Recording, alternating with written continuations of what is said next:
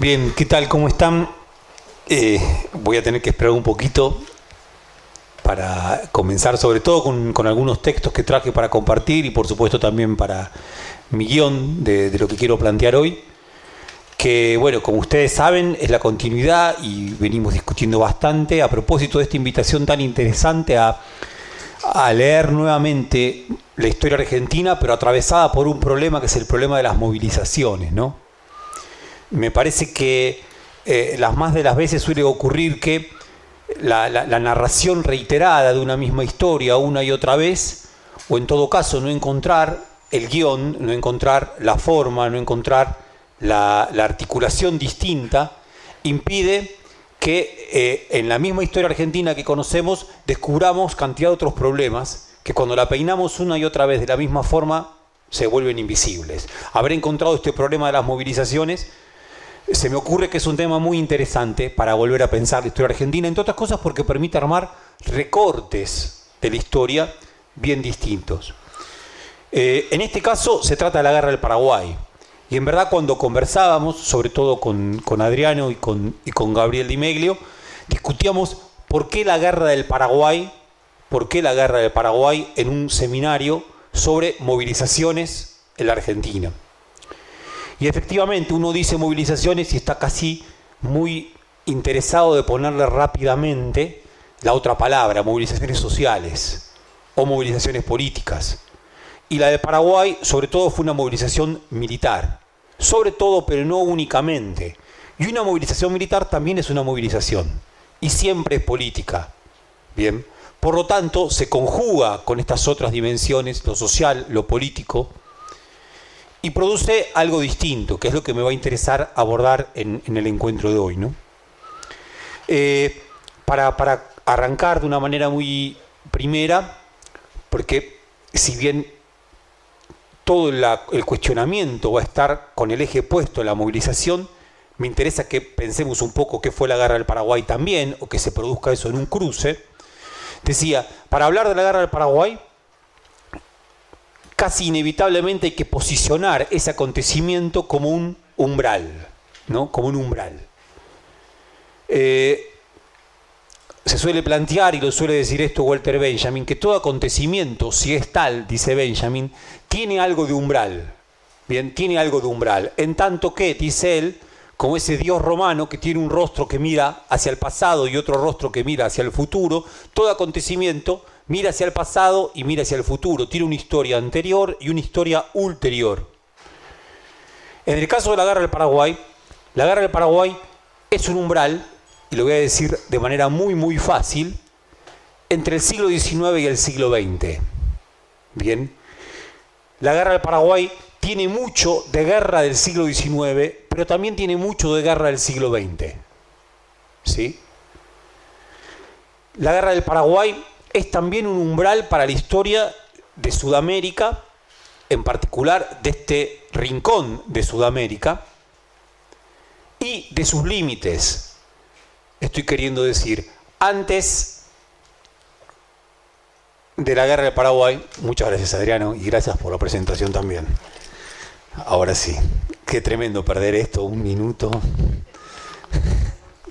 Bueno, eh, decía, antes de la guerra del Paraguay, los límites de este rincón del continente no estaban definidos. Es la guerra del Paraguay lo que empieza a definirlos ya de manera tajante para entrar al siglo XX como naciones con ese tipo de definición.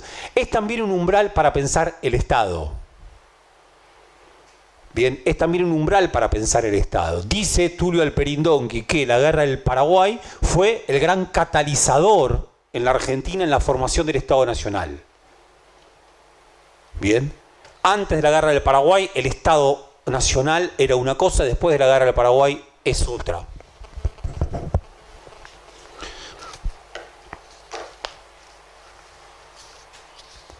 Bien. Se ha empezado a decir también en el último tiempo que es un umbral en tanto que marca, en tanto que señala la entrada de nuestro continente a la modernidad. Bien, en tanto que señala la entrada de nuestro continente a la modernidad. entrada a la modernidad particularmente traumática. Bien, particularmente traumática. Eh, es cierto que cuando se señala esto, se señala con cierta voluntad desculpabilizadora o desresponsabilizadora de aquellos que tuvieron que ver fundamentalmente con ese drama mayúsculo que fue la guerra del Paraguay, y señalar tan solo que se trata de una entrada traumática a la modernidad, parecería entonces indicar que se trató de un hecho neutro y casi inevitable. Toda entrada a la modernidad, toda entrada a la modernidad tendría que eh, pasar sí o sí por estas orcas caudinas del drama, tal como se pasó durante la guerra del Paraguay. No obstante, eh, en algún otro sentido también, la guerra del Paraguay es, es, un punto muy alto, es una cima. ¿Bien? Estoy queriendo decir, eh, cuatro naciones, cuatro protoestados envueltos durante casi seis años en una guerra que además arrastró poblaciones muy dispersas entre sí. Bien. Eh, no hay conflictos americanos, y uno tendría que pensar sin duda en la guerra del Pacífico, y tendría que pensar después en la guerra del Chaco, de tales dimensiones.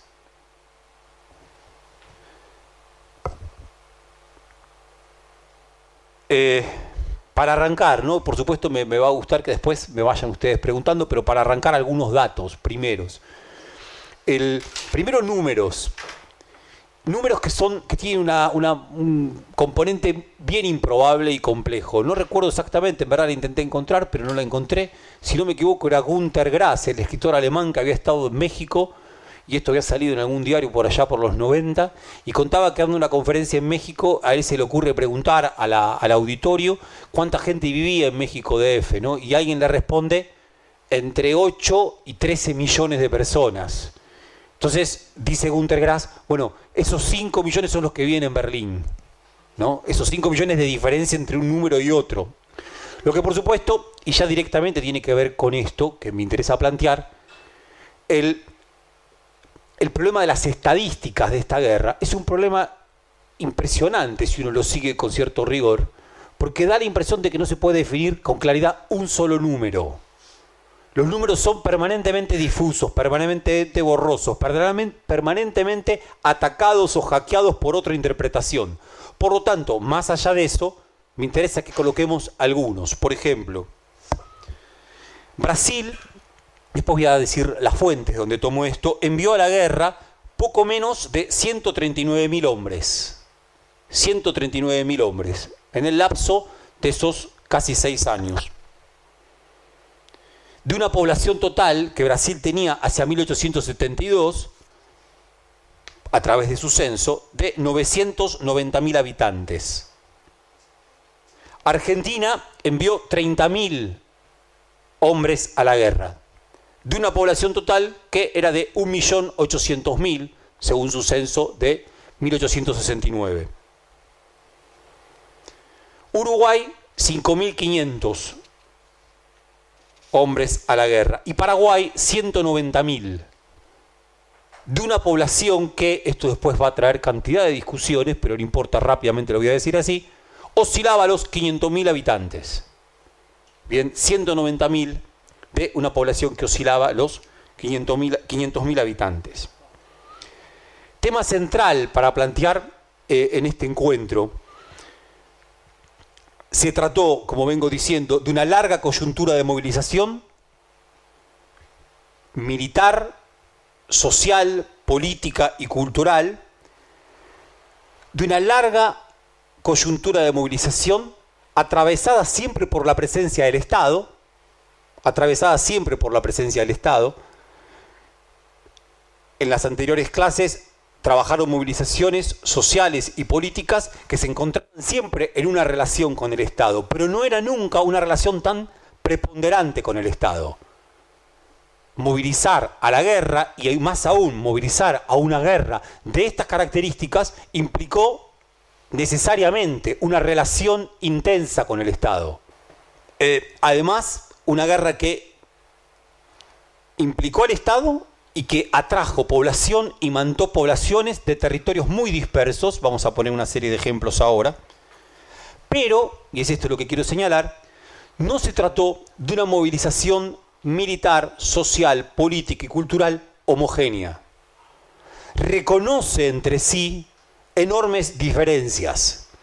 Daba los números fríos, como siempre se suele decir, de esta movilización, y uno podría suponer que, bajo la lógica de esta misma distancia que el número coloca, bien podríamos afirmar que toda la movilización fue tomada por la misma intensidad, para usar nuevamente esa palabra, y no. Evidentemente, la movilización que se dio en Paraguay tuvo una forma, la que se dio en Brasil tuvo otra forma, la que se dio en la Argentina tuvo otra manera, la de Uruguay también. Por lo tanto, el acontecimiento Guerra del Paraguay es único. Ahora, la movilización como tal tiene un relieve muy singular para cada una de estas experiencias que se estaban constituyendo como experiencias nacionales. Bien, primera, primera parte, ¿no? me interesa, voy a hacer lo siguiente, siguiendo a, a, dos historiadores, que son quizás las dos obras historiográficas más importantes que se han compuesto últimamente. No estoy queriendo decir que sean las que más me interesen a mí, traje otras cosas, pero las dos últimas investigaciones importantes hechas de la historiografía eh, son estas. Por un lado, un libro de un historiador francés que se llama Luc Capdevila, o uno supone, sin conocer mucho el francés, que se tendría que acentuar la última Capdevila, bien, pero simplemente es una suposición. Luc Capdevila, que escribe un libro que tiene ya de por sí un título notable, que es Paraguay, 1864-1870, una guerra total. Y ahí hay un concepto que es bien rico de pensar, ¿no? ¿Por qué? Porque la guerra total, me quedo un segundo acá, paso después al segundo libro historiográfico último, una guerra total ya implica un tipo de movilización totalmente distinta. Si no me equivoco, es, Ernst Junger quien escribe en la década del 30, 1930, un libro que se llama La movilización total. Y el tema es que lo que está pensando él es que en el periodo de entreguerras se empiezan a producir movilizaciones totales de la sociedad en pos de llevar adelante batallas políticas. La Primera Guerra fue la experiencia clave. Ahora, Luc Capdevila, o Capdevila, coloca esta experiencia de guerra total en la Guerra del Paraguay. Bien, en la Guerra del Paraguay. ¿Por qué? Porque significó una movilización plena de recursos económicos. Plena de recursos económicos. Una movilización plena de recursos armamentísticos. También por el papel de la prensa el papel que jugó la prensa durante esos años de guerra. Además también por una inversión en tecnología, vamos a ver de qué se puede tratar esa tecnología, tecnología militar y tecnología de comunicación, que también implicaba una novedad. Por lo tanto, guerra total, dice Luc Capdevila. El otro texto que me va a interesar trabajar, sobre todo en función de armar una periodización, es el de Francisco Doratiotto, Maldita Guerra. Francisco Doratiotto es un historiador brasilero que escribió eh, este libro, Maldita Guerra, si no me equivoco, hacia el año 2005, y que mm, lo voy a traer bastante porque me va a interesar discutir mucho con él, pero que tiene eh, sin duda un valor, entre otras cosas, ¿por qué? Porque se propone como gran obra sobre la guerra. Muchos de estos datos sobre la movilización los tomé, de hecho, bien, de ese libro. Decía, un primer momento de la guerra lo podemos llamar, un primer momento de la guerra, lo podemos llamar el momento de la invasión paraguaya o un momento que parece ser una postal de la guerra decimonónica que está deviniendo en otra cosa. Postal de la guerra decimonónica que está a punto de transformarse en algo nuevo, en ese umbral del que estábamos hablando antes, en esa situación. Para que se dé una idea, el Francisco de Ratioto no tiene ningún tipo de tapujo en colocarle a ese primer momento de la guerra, que es un momento que va a durar, y rápidamente hago una salvedad, es el primer momento que va a durar desde la ocupación de Francisco Solano López, mariscal del Paraguay, con sus tropas de Corrientes, hasta el repliegue del ejército. Esta ocupación ocurre en abril de 1865, hasta el repliegue de las tropas paraguayas una vez que son derrotadas en Corrientes en la batalla de Riachuelo y luego en Paso de los Libres, que es también provincia de Corrientes, Paso de los Libres y Uruguayana, pero sobre el, río Uruguay. Esto ocurre en septiembre de 1865. A partir del momento empieza el repliegue. Este breve momento, menos de un año, menos de un año, Francisco Doratioto, yo a ese momento lo estoy queriendo llamar, ¿sí? el momento de la ofensiva del Paraguay, o una postal de guerra decimonónica a punto de devenir otra cosa, Francisco Doratioto mucho más sencillo lo llama Blitzkrieg paraguaya. Bien, Blitzkrieg paraguaya. En un pésimo alemán lo estoy diciendo, Blitzkrieg es la guerra relámpago. Bien, es la guerra relámpago paraguaya. Y también para pensar esta situación compleja y un tanto anacrónica, anacrónica de la guerra del Paraguay y anacrónica en la manera que tiene de nombrarla Francisco Doratioto, la Blitzkrieg es la guerra de Hitler. Es la novedad de Hitler respecto a la Primera Guerra y es la guerra relámpago apoyada en, en tanques, en sus panzers.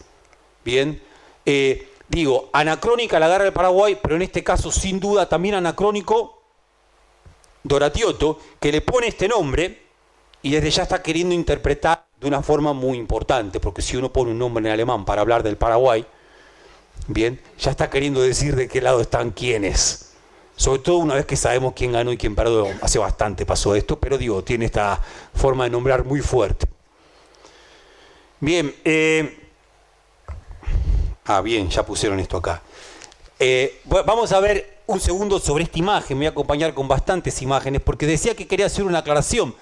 Porque si toman lo que yo planteé recién, que en parte es lo que plantea Doratioto, la guerra comenzó en 1865 con la invasión de Paraguay a Corrientes en la Semana Santa de ese año. Bien. O quizás un poco antes con eh, también el intento de invasión, la lucha en el Mato Grosso entre fuerzas del Paraguay y fuerzas imperiales.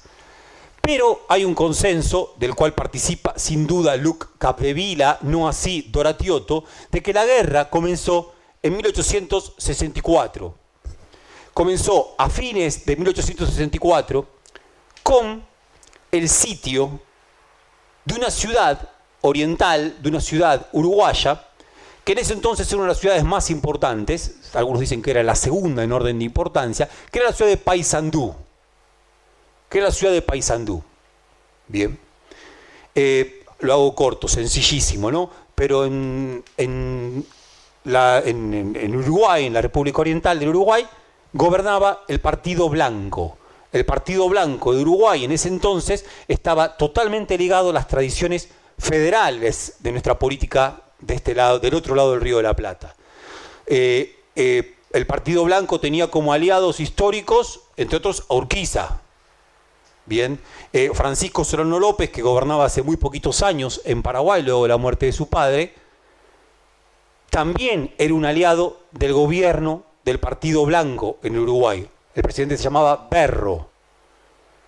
Luego de que Buenos Aires se sobreimpusiera a la Confederación, luego de la batalla de Pavón, luego de la derrota del Chacho Peñalosa en 1863, ¿sí? Buenos Aires se dispone a apoyar a aquellos orientales uruguayos críticos, enemigos del gobierno de Berro y abastecerlos desde Buenos Aires, apoyarlos desde Buenos Aires para que derrotaran al gobierno de Berro. Bien. Fue una injerencia eh, que no tuvo casi ningún tipo de, pudor. Bien. Eh, quien estuvo al frente de esa cruzada libertadora, así se llamó, que intentó llevar, y finalmente lo va a hacer con éxito, una revolución de orden conservador al Uruguay, fue Venancio Flores, con el apoyo del presidente argentino en ese entonces, que era Bartolomé Mitre. Bien. Y con el apoyo también, y esto es fundamental, de el Imperio de Brasil. Con el apoyo fundamental del Imperio de Brasil. Casi como si uno diría, eh, la típica lucha a propósito de la influencia que ejercen el Río de la Plata argentino respecto de la República Oriental del Uruguay y el Brasil respecto del Uruguay. La diferencia es que en este momento hay un acuerdo, acuerdo increíble entre, por un lado, el gobierno de Mitre y por otro lado, el imperio. ¿El acuerdo cuál es? Transformar a Uruguay en una potencia que se alinee con los gobiernos liberales de la hora. Bien. Esto fue como clave, como momento y complejísimo, porque el mariscal Francisco Solano López, ¿qué entendió? El mariscal Francisco Solano López desde el Paraguay entendió que producida este, producido este movimiento político en la banda oriental, vieja banda oriental en el Uruguay, Paraguay quedaba aislada. Paraguay quedaba sin amigos. Dice entonces el mariscal Francisco Solano López, si esto ocurre, yo entro en desesperación y pateo el tablero, porque esto es una suerte de ruptura del equilibrio en el Río de la Plata. Esta ruptura del equilibrio del Río de la Plata afecta al Paraguay. Bien. Este hecho fue mayúsculo. De hecho, Paraguay una y otra vez argumentó que el comienzo de la guerra tuvo que ver con este problema, con el problema de Paysandú. Ahora, durante años, Paysandú pareció no tener nada que ver con el comienzo de la guerra. Y lo tuvo y todo que ver. Por un lado esto, por otro lado, y rápido, cuando uno ve esta imagen, esta imagen es, notable, es la basílica de Paysandú. Bien, es la basílica de Paysandú. Paysandú estuvo sitiada aproximadamente un mes. Paysandú sobre el río Uruguay, enfrente está, si no me equivoco, Colón. Bien, eh, estuvo aproximadamente un mes sitiada, bombardeada sistemáticamente por la escuadra del imperio no por una escuadra del Imperio de Brasil, bombardeada sistemáticamente. ¿Por qué me interesa comenzar con esta imagen? Quizá también de vuelta con cierto anacronismo y cierto problema de guerra total, la capacidad de destrucción.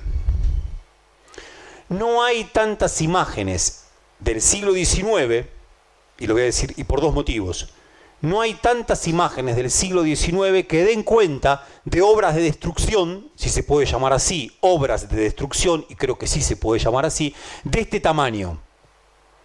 Bien, de este tamaño. Por un lado no las hay, ¿por qué? Porque no hay foto la fotografía es algo nuevo.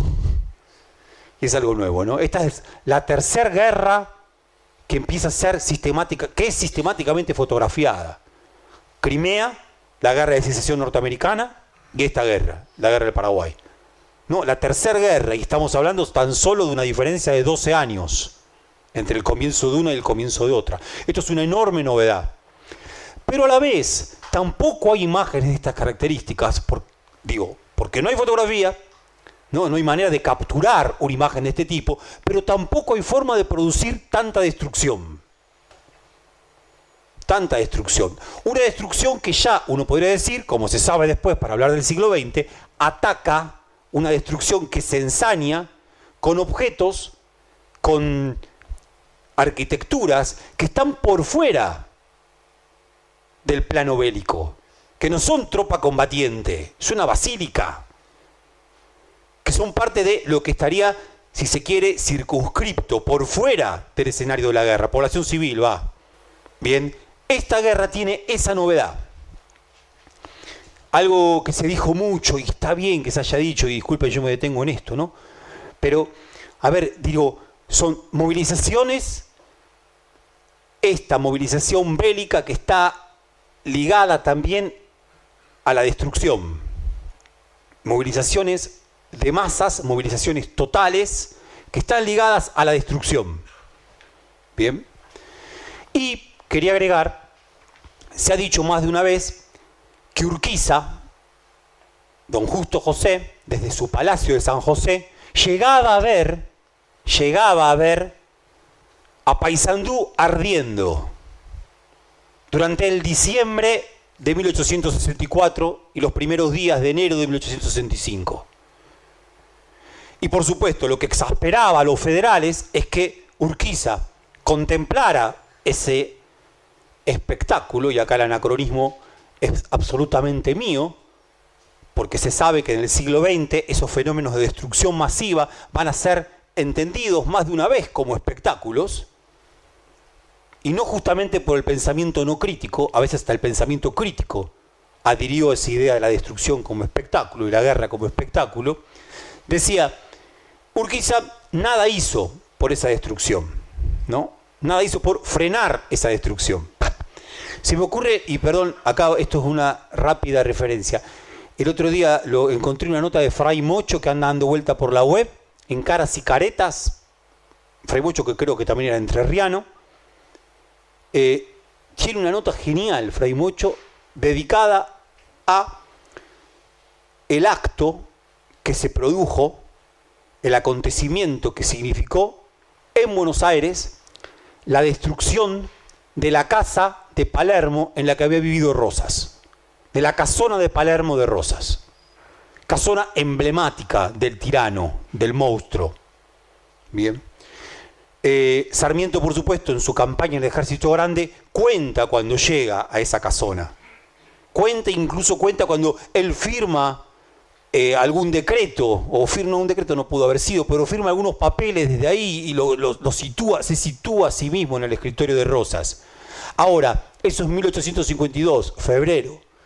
La casona de Rosas recién fue destruida, recién fue destruida el 2 de febrero de 1899, un día antes de la batalla de Caseros, con la idea de que el nuevo siglo no tuviera la humillación de ver la casona del tirano. Por lo tanto, se la dinamitó. Perdón, ¿qué me interesa pensar? Cuando sociedades pueden producir tamaños actos de destrucción, es porque han acumulado riquezas porque tienen dinamita de más. Cuenta Fray Mocho que se hizo un asado, se hizo un asado con una gran comilona y después se bombardeó. Por supuesto, un año después, 25 de mayo de 1900, en donde estaba la casona de Palermo, se pone la estatua de Sarmiento, la de Rodén, que para colmo no le gustó a nadie, entonces la escondieron. y quedó tapada y no se la ve en Buenos Aires la estatua de Rodin, ¿no? Porque parece que, bueno, es fenomenal, pero no gustó, parece que se parece demasiado a Balzac. Bueno, entonces quedó ahí escondida, ¿sí? Ahora, lo cierto es que, insisto, me parece esto fundamental, ¿no? Porque esta guerra es una guerra en donde nos introduce a destrucciones de estas características. Perduró 40 años sin ser destruida, más de 40 años esa casona. Eh, el, palacio del mariscal terminó derruido rápidamente, aunque después se lo haya recompuesto, pero terminó derruido muy rápidamente. Bien, la otra cuestión por la que me interesa comenzar por Paysandú. Eh, hay una canción de Gabino Ezeiza por ahí que es eh, Heroica Paysandú, que es una bellísima canción. Y si no me equivoco, la, interpreta también Hugo del Carril en alguna película de los años 40, que, que es maravillosa, que hace como referencia a esa historia épica, porque también tiene que ver con lo siguiente, ¿no? Eh, en esta guerra del Paraguay, aquellos que defendieron su lugar, aquellos que defendieron su tierra, pasaron a ser héroes en esa lucha. Bien. Eh, en el caso de Paysandú, el gran héroe de esa lucha es Leandro Gómez, bien, el oriental que estuvo al frente el oriental militar, que estuvo al frente de la defensa, bien, de Paysandú. Y esto vamos a ver que se va a repetir. ¿Qué estoy queriendo decir? La defensa del territorio propio va a ser vista, si no en términos de resultados políticos, sí por la memoria, como aquello que va a ser celebrado como acto de heroísmo, mucho más que lo otro. Bien, eh, para volver al, comienzo de la guerra que está establecido como tal, uno se podría preguntar, ¿Cómo fue que esta imagen tan contundente, tan rápidamente, se borró de la memoria para que se creyera que la guerra comenzó en abril de 1865 y no en enero de 1865 cuando cae Paysandú? Sin embargo, efectivamente, esta imagen, que rápidamente aclaro, no tuvo tanta circulación como hoy tienen las imágenes, bien, como hoy tienen las imágenes, aunque a veces también la memoria se puede borrar tan rápidamente, aún con tantísimas imágenes, por lo tanto memoria e imagen no van de la mano. Bien, entonces les digo todo lo que estaba por decir. porque se desarmó el problema, porque es así, ¿no? Estamos pensando en este tema. Lo cierto es que esta imagen eh, se desarticuló prontamente y de repente se dijo, no, la guerra empezó en abril de 1865, estos paraguayos invasores que han venido y han pasado por nuestro territorio sin pedir permiso. Bien, por lo tanto, arrancó la guerra y de Paysandú es otra historia. Bien, es otra cosa. No obstante, no todo fue así, y eso también es lo fundamental que a mí me interesa señalar. ¿no? Para José Hernández y para Rafael Hernández había plena continuidad entre la caída de Paysandú y la guerra del Paraguay. Bien, digo esos dos nombres por decir esos dos, pero bien podría decir otros más. Para Alberdi no tanto, pero seguro que entendía bien de qué se estaba hablando, lo pensaba quizá con una lógica eh, geopolítica bien en la cuenca del río de la Plata, un poco más compleja, sin embargo pensaba que eran hechos que estaban en relación. Eh, bien, se produce entonces la invasión del Paraguay a la ciudad de Corrientes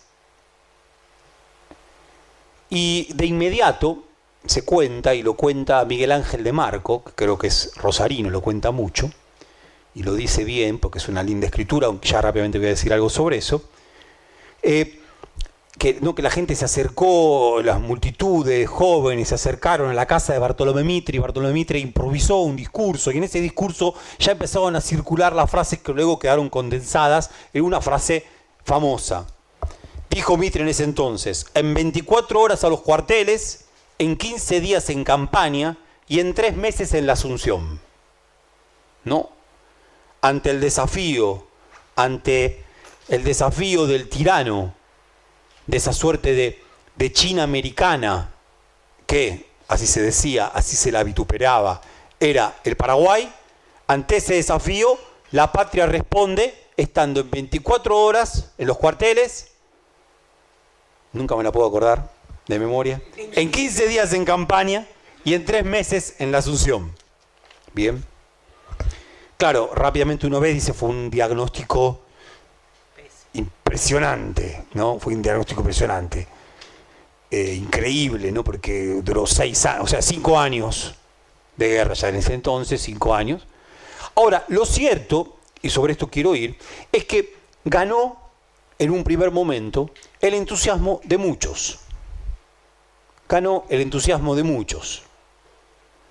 Bien, y muchas de estas cosas cuenta, como les contaba recién, les decía recién Miguel Ángel de Marco. Por ejemplo, del Colegio Nacional de Buenos Aires, ¿no? el Colegio Nacional de Buenos Aires, eh, se formó un batallón que se iba a llamar Batallón Belgrano, que entre otras cosas agrupaba a chicos que eran, digamos, menores de 18 años, y que el propio Mitre después los hizo desestimar la idea de que se suben por entero a la guerra, aunque los que sí tenían 18 años y más pudieron sumarse a distintos regimientos, siempre dentro de, de la Guardia Nacional. Pero decía, ganó el entusiasmo de muchos que creyeron que efectivamente se trataba de una guerra justa, una guerra por la que valía la pena movilizarse. Sin duda, hijos de las clases respetables, pudientes de Buenos Aires, sin ninguna duda. Bien, pero un poco más también. Bien, un poco más también. Ahora vamos a poner, por supuesto, algunos nombres propios. Eh, el rápido, el primer nombre propio, vamos a poner dos, podríamos poner varios más, pero los dos nombres propios que tienen que ver con este entusiasmo primero, el primero es el de Domingo Fidel Sarmiento. Bien, Dominguito. Eh, me interesa y voy a proponer lo siguiente. Eh, el intento va a estar una y otra vez en colocar en el acento lo que tiene todo esto de movilización, de masas, pero a la vez quiero pasar algunos primeros planos, algunos primeros planos sobre algunas figuras. Una va a ser la de Domingo Fidel Sarmiento, Dominguito. Bien, Dominguito. El otro, que es distinto porque no es de Buenos Aires, sino que es de San Nicolás, es Cándido López. Cándido López se suma bien, a la Guardia Nacional desde San Nicolás, entusiasmado por esta situación de la guerra, quizá también entreviendo que tenía la posibilidad de desarrollar ahí su oficio, su oficio como pintor, su oficio como retratista, y se pliega a la guerra prontamente. Eh, antes de seguir, hago un parate y traigo una cita. Cita que conversamos, no la encontraba, con Adriano y con Dimeglio, la, la charlábamos por mail, porque yo les conté que la tenía, pero finalmente la encontré. Es una cita de Vicente Fidel López, ¿no? ese otro historiador primero de la Argentina, junto con, con Bartolomé Mitre, han discutido más de una vez, pero lo cierto es que entre Vicente Fidel López y Bartolomé Mitre están los primeros escritores de la historia argentina. Bien. En Historia de la República Argentina, libro de varios volúmenes que Vicente Fidel López escribe entre 1883 y 1893 durante esos 10 años, está esta cita. Así dice, verdad es que no hay país en el mundo donde puedan movilizarse tropas con más rapidez que en el nuestro. Tan fácil es hoy movilizar 100 o 150 mil hombres como era entonces movilizar 8 mil. Se está refiriendo a la guerra del Brasil, mediados de la década de 1920. Bien, va de vuelta. Verdad es que no hay país en el mundo donde no puedan movilizarse tropas con más rapidez que en el nuestro. ¿Para qué la guerra de vuelta si es más sencilla e imposible? No estoy hablando de, filosofía, ¿no? Tan fácil es hoy movilizar 100 o 150 mil hombres como era entonces movilizar 8 mil. No sé, después les digo, les doy la, porque me encanta esta cita a mí, me parece fenomenal. Eh, fenomenal por lo apodíctica. Porque verdad que no hay país que se pueda movilizar más fácil hombre que el nuestro. Casi como si dijera, la fertilidad que tiene este territorio para la movilización, tema de este curso, es plena, única. No hay en el mundo otra. Bien. Confieso que cuando la leí por primera vez, y la leí tarde por primera vez porque no se da de leer a Vicente Fidel López en la Facultad de Filosofía y Letras, lo leí por mi cuenta en los años 2000 y gracias a un amigo que me regaló este libro, a Federico Lorenz, que me regaló los, tomos y le agradezco muchísimo. Eh, lo leí y me encantó la cita. Me encantó. Eh, y después, por supuesto, empecé a, pensar, a dar vuelta. Bueno, obviamente es una cita que uno la puede discutir, criticar por esto, que parece que está hablando de un fenómeno meteorológico que ocurre y nada más que eso. Y sin embargo, obviamente acá hay una lectura que tiene un sesgo muy particular. Ahora, yo diría, está bueno poner a prueba esta cita en el curso, poner la prueba esta cita, pero a través también de la guerra del Paraguay. Porque la guerra del Paraguay, así como muestra, y este batallón belgrano del Colegio Nacional de Buenos Aires, y este entusiasmo de Domingo Fidel Sarmiento, y este entusiasmo de eh, Cándido López, hablan de esa fertilidad o esa disposición de nuestras nuestra sociedad a movilizarse, incluso en el caso de la cita de Vicente Fil López, a movilizarse militarmente, la guerra del Paraguay, en el caso sin duda argentino, tuvo rápidamente cantidad de resistencias. Cantidad de resistencias. El número de 30.000 movilizados que da Francisco Doratioto es un número engañoso. Porque hubo 30.000 movilizados, pero hubo también, y uno tendría que contar, y seguramente es un número imposible de constituir, pero no me cabe la menor duda de que pudo haber habido 25.000 desmovilizados. O sea, 25.000 desafectos a la guerra. 25.000 que llegaron a situarse o llegaron a ser situados por el Estado en un punto que los encontraba casi a pasos de sumarse a la guerra y que se replegaron, hicieron éxodo de la guerra, hicieron fuga de la guerra. Acá también hay una novedad de, novedad de esta guerra, ¿no? Una novedad muy grande de esta guerra, distinta a lo que estuvieron viendo hasta ahora. Y que probablemente nos ligue con algunas cosas que van a pasar después. Bien. Eh, bien, ¿alguien quiere señalar algo? Yo estoy hablando demasiado y no... ¿No? Se sigue esto que estoy diciendo, también es muy sencillo. Uno no... no sí.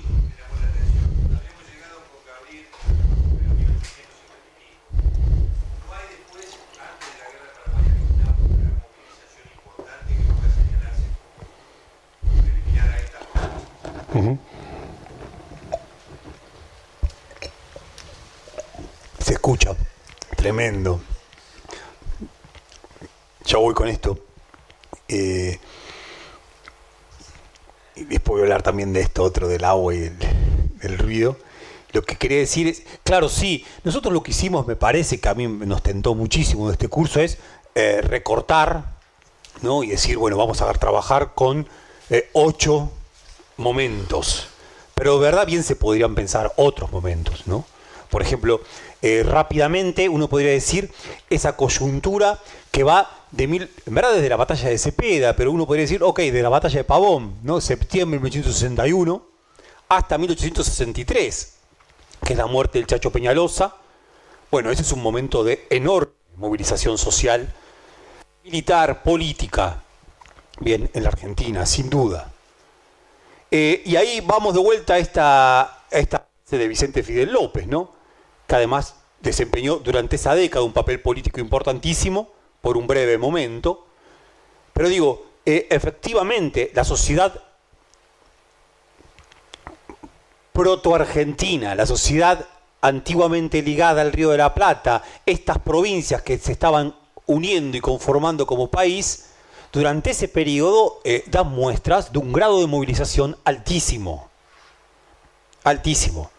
Digo, la coyuntura, insisto, entre la batalla de SP de la caída del Chacho Peñalosa, ¿no? y la muerte del Chacho Peñalosa, el asesinato del Chacho Peñalosa en Olta en noviembre de 1863, eh, son años también de una altísima movilización social. Bien hubiera podido ser elegida ese otro momento. Bien. Eh, de alguna forma fuimos con este otro porque nos pareció quizás un poco distinto, en tanto que en todas cosas no encuadraba del todo una movilización clásica. Bien, de todas formas vamos a ver cómo se entrelazan bastante. Bien, bastante. Eh, me permito una cita. Perdone, muchas gracias. Hay un libro que recomiendo muchísimo también, que lamentablemente es un libro que está más que agotado, de la década de los 80, 1985, si no me equivoco, y tiene que ver con esto que me preguntaba recién el compañero, se llama Cinco años de guerra civil en la Argentina. El libro es de León Pomer y trata del... No, cinco años de guerra civil en la Argentina. Qué interesante el título. 1865-1870. O sea, para Pomer, los años de la guerra del Paraguay son años de guerra civil en la Argentina. De vuelta, para deformar, para eh, desfigurar el número de esos 30.000 que se movilizan a la guerra del Paraguay. ¿Por qué? Porque la guerra del Paraguay para la Argentina, junto con una guerra, bien, junto con una guerra de carácter, si se quiere, para decirlo rápido, exterior, fue una guerra civil. Fue una guerra civil. Y casi uno podría decir, enteramente fue una guerra civil en este rincón del continente americano. Bien, enteramente fue una guerra civil. El libro de Pomer es un libro interesantísimo, León Pomer, que bien tendría que ser leído, así lo sugiere Julia Rosenberg, una, una compañera historiadora, dice que bien podría ser leído como a contrapelo de una nación para el desierto argentino de Tulio el Perindongui. Porque está pensando el mismo problema la formación del Estado, pero con otro tipo de acento. Quería traer una muy breve cita que está acá. Eh, va contando situación de provincia por provincia respecto de la movilización y trae esto que, es encantador, ¿no? Dice, eh, en Catamarca encontró Pomer en su investigación este texto, ¿verdad? Es una suerte de, de, eh, de recibo, un recibo extendido, dice así, de cómo fueron conducidos los soldados, nos habla un recibo extendido por un herredo catamarqueño al gobernador de Catamarca. Dos puntos. Acá está, transcrito el recibo. Recibí del gobierno de la provincia de Catamarca la suma de 40 pesos bolivianos por la construcción de 200 grillos para los voluntarios catamarqueños que marchan a la guerra contra el Paraguay. Es fenomenal, ¿no? 200 grillos, ¿no? Para los voluntarios, dice. No le parece un problema, ¿no? Hoy diríamos, oh, oxímoron. No, no, no le parece un nada. Es simplemente guerra. Bueno, entonces, la movilización de esos 30.000 tuvo de esto. también tuvo de otros tantos que eran enviados desde Salta hasta Rosario, donde se los embarcaba de Paraguay caminando y cantidad se escaparon, cantidad, cantidad, cientos escapaban. Bien. Entre el forzamiento, entre la coerción, entre la, violencia ejercida sobre el cuerpo para poder producir a esos voluntarios, que hay que saber producir voluntarios, no es cuestión de la, de la mera voluntad, ¿bien? Y por supuesto, las condiciones de fuga, la posibilidad de romper ese dispositivo y fugar. Me parece buenísima esta cita y esta referencia, que en verdad es una, pero está lleno, está lleno realmente de esto. Eh, Miguel Ángel de Marco, que creo yo se interesa más en hablar de este entusiasmo de la juventud, ¿no? ante el discurso de champán ¿no? de, de Bartolomé Mitre a propósito de lo poco que iba a durar esa guerra, que de esto otro. Sin embargo, habla y dice vagos y malentretenidos. Al ejército de línea se suman vagos y malentretenidos. Ahora, en la guerra del Paraguay, el libro de Miguel Ángel de Marco, que tiene cantidad de datos interesantísimos, todo está colocado de una forma tal en donde no resalta esta violencia. No resalta esta violencia. A propósito de esto, y déjenme, porque uno tiene, quiere traer algunas cosas que le da ganas de hablar, ¿no? Y le decía eso a, Adriano antes, ¿no? Eh, Foucault y hago una confesión. Uno había, yo había dejado de leer Foucault, ¿no? Había dejado de leer Foucault. Nos habíamos peleado con Foucault. Yo no había peleado a Foucault, poco le interesaría. Pero como que habíamos dejado de leer a Foucault porque nos había cansado bastante Foucault, pero me parece que no está nada mal cantidad de cosas que piensa, cantidad de cosas, bueno, y es un grandísimo escritor. A veces uno no sabe qué está queriendo pensar, realmente, y se le escapa, ¿a qué ¿A dónde querés llevarme con esto que estás pensando? Al misarquismo, ¿no? al odio a todo poder, a, que hable mal de la sociedad disciplinaria. Y por supuesto el gran problema de Foucault que ya la sociedad disciplinaria no existe más. Por tanto, todo lo que nos invita a Foucault a que discutamos contra la sociedad disciplinaria parecería ser un problema. Pero al mismo tiempo Foucault, junto con eso, desarrolla cantidad de otros argumentos que son más que interesantes. En un libro que tenía una traducción, su título que era Genealogía del Racismo, y después pasó a ser, ahora reeditado, Defender la Sociedad. Es el libro en donde por primera vez Foucault habla de la biopolítica, esto que ahora sí se está hablando mucho. Eh, ahí Foucault la emprende, es el año 76, es un curso que da Foucault en el año 76, y la emprende la diferencia entre genealogía e historia, historia con mayúscula y, filosofía, perdón, historia con mayúscula y genealogía. A él lo que le interesa es la práctica de la genealogía, que es el trabajo sobre lo gris, que es el trabajo sobre la violencia en la historia, que es el trabajo de apoderamiento de unos sobre otros en la historia y en los archivos. La historia más bien buscaría ser el desarrollo progresivo de ideas filosóficos y jurídicas que se plasmarían en las sociedades. Entonces él dice algo que a mí me parece que es notable, dice así, lo que se ha propuesto esa historia con mayúscula es no querer dejar pasar nada del bárbaro a la historia. No querer dejar pasar nada del bárbaro a la historia. ¿Cómo leer esto, no? Y uno dice, claro, en esta cita del herrero catamarqueño que extiende el recibo para que le paguen por los 400 grillos que armó para los voluntarios que van a sumarse a la guerra del Paraguay, está pasando la barbarie en el documento de la civilización, diría Benjamin. ¿No? Está pasando la barbarie. Ahí está la barbarie. Lejos de ser esa guerra patriótica, que en el libro de Miguel Ángel de Marcos sobre todo es eso, es una guerra de la patria, lejos de ser eso, o lejos de ser tan solo eso, es también una guerra en donde la civilización, que así se postuló la Triple Alianza que luchó contra el mariscal Francisco Solano López, como la civilización, ejerció la barbarie para poder producirse a sí misma. Pero me parece que el desafío incluso es un poquito más el de Foucault, ¿no? Que no solamente se trata de no dejar pasar al bárbaro a la historia de esta forma, sino tampoco de no dejar pasar nada que disuene con la lógica de una escritura pintoresca, liberal burguesa, amable a nuestras costumbres, ¿no? de final del siglo XX, francés, que en la Argentina no estaba nada, nada, nada tranquilo en ese momento, bien, y comienzo del siglo XXI. Casi como si uno dijera, eh, escribir historia es, como decía Benjamin, pasarle el cepillo a contrapelo y encontrar en el documento de civilización barbarie, pero también animarse a encontrar en la historia todo aquello que hay de irreductible al modo de vida burgués.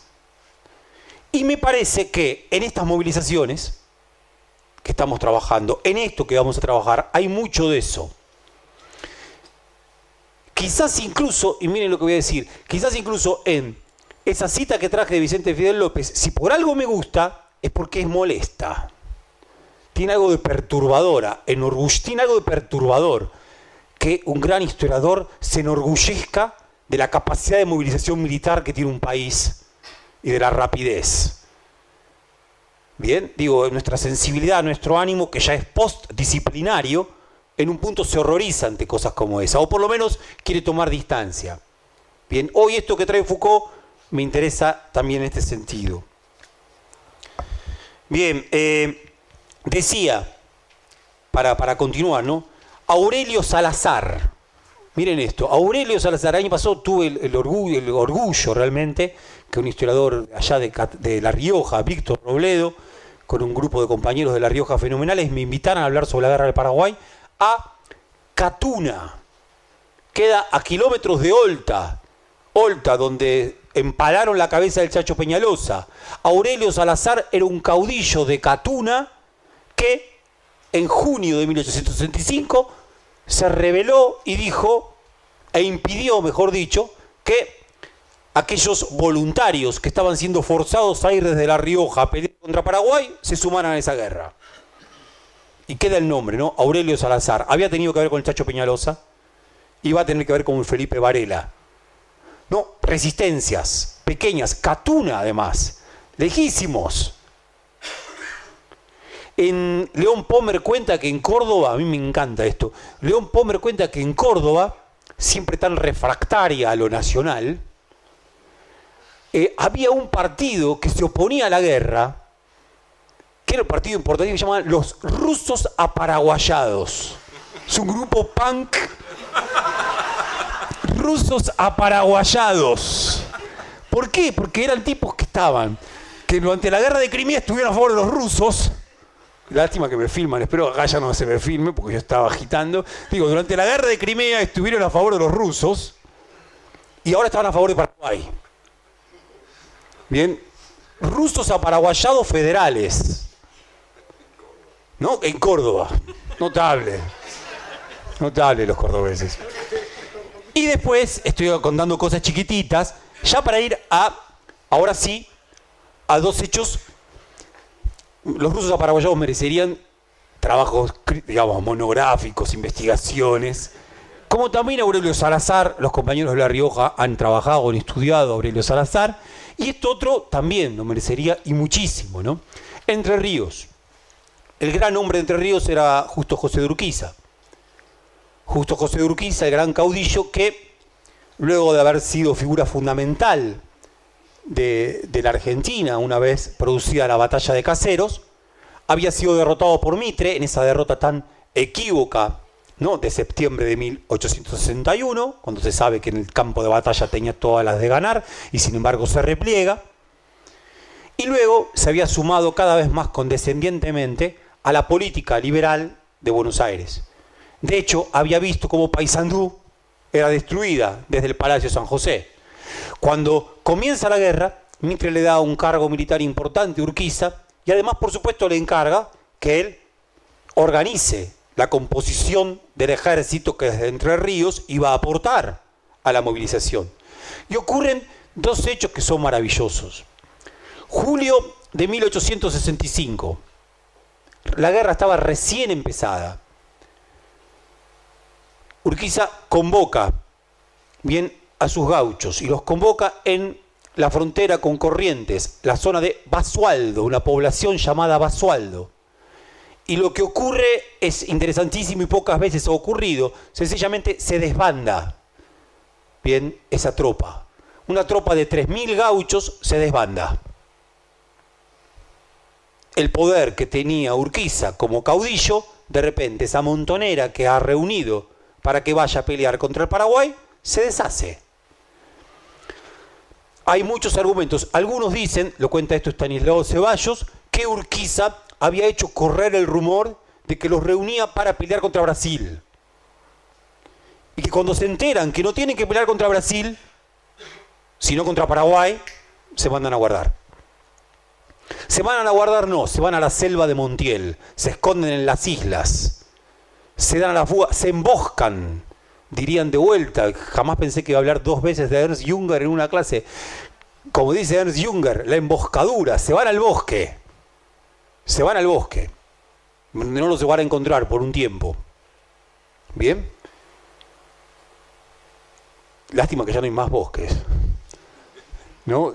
Creo que no hay más bosques, ¿no? Ya no hay ningún lugar donde no se pueda emboscar. Eh, estoy leyendo un libro maravilloso de una se llama Los espantos de Silvia Schwarzbock, recién salido, y habla de esto. Dice, no hay más desiertos el, que quiere replegarse y sobre todo el que quiere devenir también un revolucionario no puede encontrar desiertos para poder esconderse cuando vale la pena o cuando hace falta. A lo sumo puede quedar esa escondida en la propia cabeza. Pero más allá de eso no hay más lugar. ¿No? Tremendo. Recién acaba de salir un libro que está interesantísimo, Los Espantos. Ahora, digo, acá sí estaba la selva de Montiel. Además, selva de Montiel que nunca fue selva, era el monte, pero le llamaban la selva de Montiel, más mítica que real. Bien, más mítica que real. Entonces digo, sucede esto. Eh, López Jordán, lugarteniente primero, hombre, digamos, fundamental de todo el armado político de Urquiza, escribe un largo texto en donde le dice a Urquiza, eh, si usted nos llama a pelear contra los porteños o contra los brasileños, estamos, pero contra Paraguay no. Fenomenal. Noviembre, noviembre de 1865, vuelve a ocurrir exactamente lo mismo. De vuelta, le da tiempo Mitre a Urquiza para que se reponga. Urquiza se repone, se reorganiza, vuelve a llamar a sus gauchos, los reúne en Toledo, también en la frontera con Corrientes. También se reúnen y se les desbanda otra vez. El trauma, dos veces, la repetición. Pensé que no iba a poder reírme de nada, pero me da ganas de reírme. Pobre Urquiza, ¿qué habrá pensado? O sea, la desazón de ese hombre, bueno, dice Busaniche, dejó de ser un hombre político, a partir de ese entonces es un gran empresario. Y pasa a ser uno de los principales proveedores de alimentos de la guerra. Pero ya político deja de serlo. Bien, aunque después va a estar su candidatura dando vuelta en el 68, ya política deja de serlo. Ahora, insisto, eh, acá también hay algo novedosísimo, que caudillos, que caudillos de, del nivel de Urquiza conozcan que sus tropas se le desbandan, es un dato mayor. Quien ha escrito sobre esto tan solo es la historiadora de Entre Ríos, Beatriz Bosch, que tiene una historia de Entre Ríos y que tiene una pequeña investigación sobre estos dos hechos que, insisto, son de enorme relevancia. Que también, voy al tema, otro tema, ¿no? Evidentemente, para que se produzcan semejantes desbandes, también tendríamos que, tendríamos que pensar que estamos hablando de sociedades predisciplinarias en más de un sentido, ¿no? Eh, eh, a ver, pienso en la subjetividad, disculpe que, haga uso de esa palabrita, que no, nadie la entiende del todo, pero digo, la subjetividad del desbandado, la subjetividad del que decide desbandarse y no respetar a una autoridad como la de Urquiza. No estamos hablando de un cualquiera. Es una subjetividad maravillosa que uno no puede parar de admirar. Pero efectivamente, la guerra del Paraguay produjo 30.000 hombres argentinos movilizados y otros 190 mil paraguayos y otros, pero eso es otra historia, y otros eh, 130 mil brasileros, pero también lo que produjo fue desbandes, subjetividades predisciplinarias ¿O qué? Quizá me estoy equivocando y estoy diciendo cualquier cosa, pero evidentemente creo yo que eran muchachos que, no había, que habían pasado quizás por muchas montoneras, no por escuelas, por ejércitos, ¿no? Sí. ¿No tenían líderes estos demandados? Bueno, no se sabe. Es muy buena pregunta. No se sabe si hubo Beatriz Bosch en ese artículo es como que duda, parece que había algún tipo de caudillejo, pero menor. López Jordán probablemente les murmurara al oído, pero no más que eso. no se sabe cuál fue la otra trama, la otra no articulación que produjo ese desbande. Bien, no se sabe cuál fue esa otra articulación. ¿Por qué insisto tanto con esto, no? Porque eh, usé la palabra anacrónico, ¿no? Y a mí me, me parece fenomenal los anacronismos. La, la macana es que solamente a los escritores de derecha se les permite ser anacrónicos. No como a Doratioto, que nadie le dijo nada, y al Perindonqui presentó su libro en la Feria del Libro como si nada, por usar la palabra Blitzkrieg para hablar del mariscal Francisco Solano López. A ellos nadie les dice, como para tantas cosas, a los que están de ese lado, que pueden hacer cualquier tipo de... No, importa, está todo bien, la pasamos por alto. Bien, después se anacronismo de otro tipo, está mal, son una barbaridad, no respetar la singularidad de cada tiempo. Bueno, no importa eso, digo, a mí me interesa pensarlo de otra manera, ¿no? Y está claro que nos interesa pensarlo como Benjamin. Y uno piensa, como lo piensa eh, Benjamin, y queda claro que no hay mucha distancia en el tiempo. Eh, si, si, medimos el tiempo en la historia eh, larga de los hombres en la Tierra, bien, es muy poco el tiempo que nos puede separar de 1865. Bien que esta historia en ese sentido tiene más de una resonancia. Cuento una, gran cuento, cuento de em, Ricardo Piglia, notable cuento, que se llama Las Actas del Juicio. De hecho, Gabriel Di Meglio, junto con Raúl Fratkin, en un libro que se llama Hacer Política, en el siglo XIX, creo que se llama así, eh, lo entrevistan a Ricardo Piglia y conversa con él sobre este juicio, sobre este libro, este cuento, perdón, que es un cuento genial, las actas del juicio. Porque de, qué trata ese cuento? Trata sobre la palabra, está prestando su testimonio judicial, uno de estos gauchos que se reveló en Basualdo y Toledo, y que además después va a ser uno de los asesinos de Urquiza en 1870. Porque uno de los finales de la guerra de Paraguay es el asesinato de Urquiza, en 1870, en su palacio de San José. Instigados todos por quién? Por López Jordán. El cuento lo que hace, lo que hace Ricardo Piglia, es construir la primera persona. Y, en un momento delicioso del cuento, Raúl Fratkin le dice, ¿cómo lograste hacer eso si en ese entonces se sabía tan poco sobre la vida en las clases populares en el siglo XIX, todo lo que él estudia junto con Dimeglio? Y entonces es más, no solamente le pregunta, sino que afirma, me da la impresión que el cuento que vos lograste es lo que nosotros intentamos hacer permanentemente con la historia y no podemos. Y vos lo pudiste hacer con un cuento, con pocas fuentes. Bueno, hay algo ahí. Entonces, dice Raúl Fratkin, la literatura puede producir conocimiento histórico. ¿No? Hay algo de la verdad que se puede entregar incluso a la literatura, quizá mejor que a la prosa árida del historiador despreocupado por esa prosa árida. Bien, bueno, notable lo de Piglia con este cuento. Ahora, ¿cuándo escribe el cuento Piglia?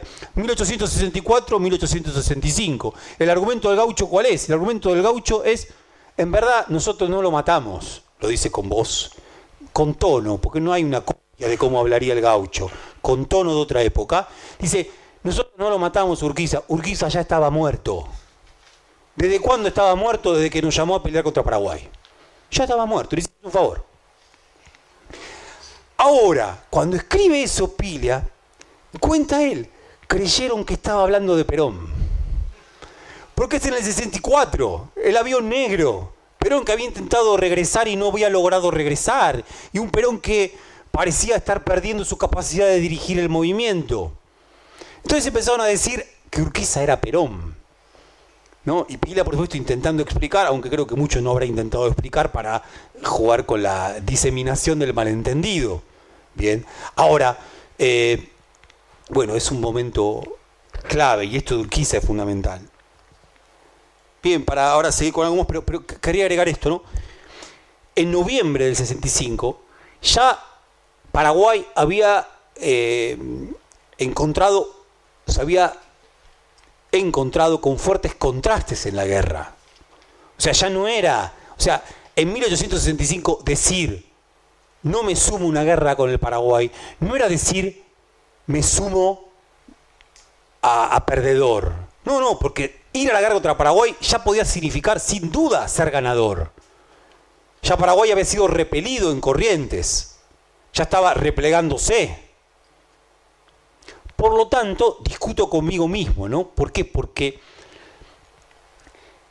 hay algunas interpretaciones de la masa, de la multitud, ahora vamos a hablar un poco más de esto, que parecen, en todo caso, entenderlas en una identificación primera, sin ideología. Ahora, desbandarse para no ir a una guerra contra un Paraguay que ya estaba flaqueando, implica un grado de elaboración importante. No es menor. Y además, si a la hora de decidir no ir, como todo desbandado, pones en riesgo tu vida, y además ante un caudillo ¿no? del tamaño de Urquiza, bueno, efectivamente, hay, hay algo ahí que puede ser predisciplinario, pero en lo más mínimo es prepolítico ahora lo vamos a ver, ¿eh? pero, pero algunas cosas, digo, pero de todas maneras, si quien tenga ganas de ayudar, fenómeno. Eh, yo diría esto tan solo por el momento. Eh, había una unidad cultural importantísima con el Paraguay. Entre otras cosas, hasta en términos de distancia. El otro día, el otro día, el otro día no, hace unos años cuando hicimos un documental para el canal 7 sobre la guerra del Paraguay, desde Entre Ríos había un muchacho que nos decía, el río Uruguay era como la ruta 14. Nos unía con una facilidad. Río Uruguay por medio, bien, Río Paraná por medio, el vínculo que había hacia el norte era mucho más fácil que el que podía haber hacia Buenos Aires fortísima, fortísima. Ligado también a las misiones, desde antes ligado a las misiones. El guaraní, el guaraní, idiomática, pero también en términos de estructura de sensibilidad política, el caudillo. Todo eso del caudillo que ahora Buenos Aires colocaba como objeto absoluto de crítica en la figura del mariscal Francisco Serrano López, bueno, Urquiza era eso también, y por eso lo habían combatido.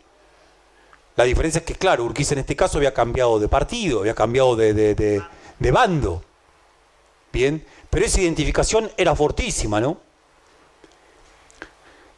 A la vez, diría yo, cierta, cierta fórmula democrática, democrática de masas, plebeya, que el imperio de Brasil, con su rey Pedro II, con sus duques, con sus condes, iba absolutamente a contramano, con su liberalismo monárquico.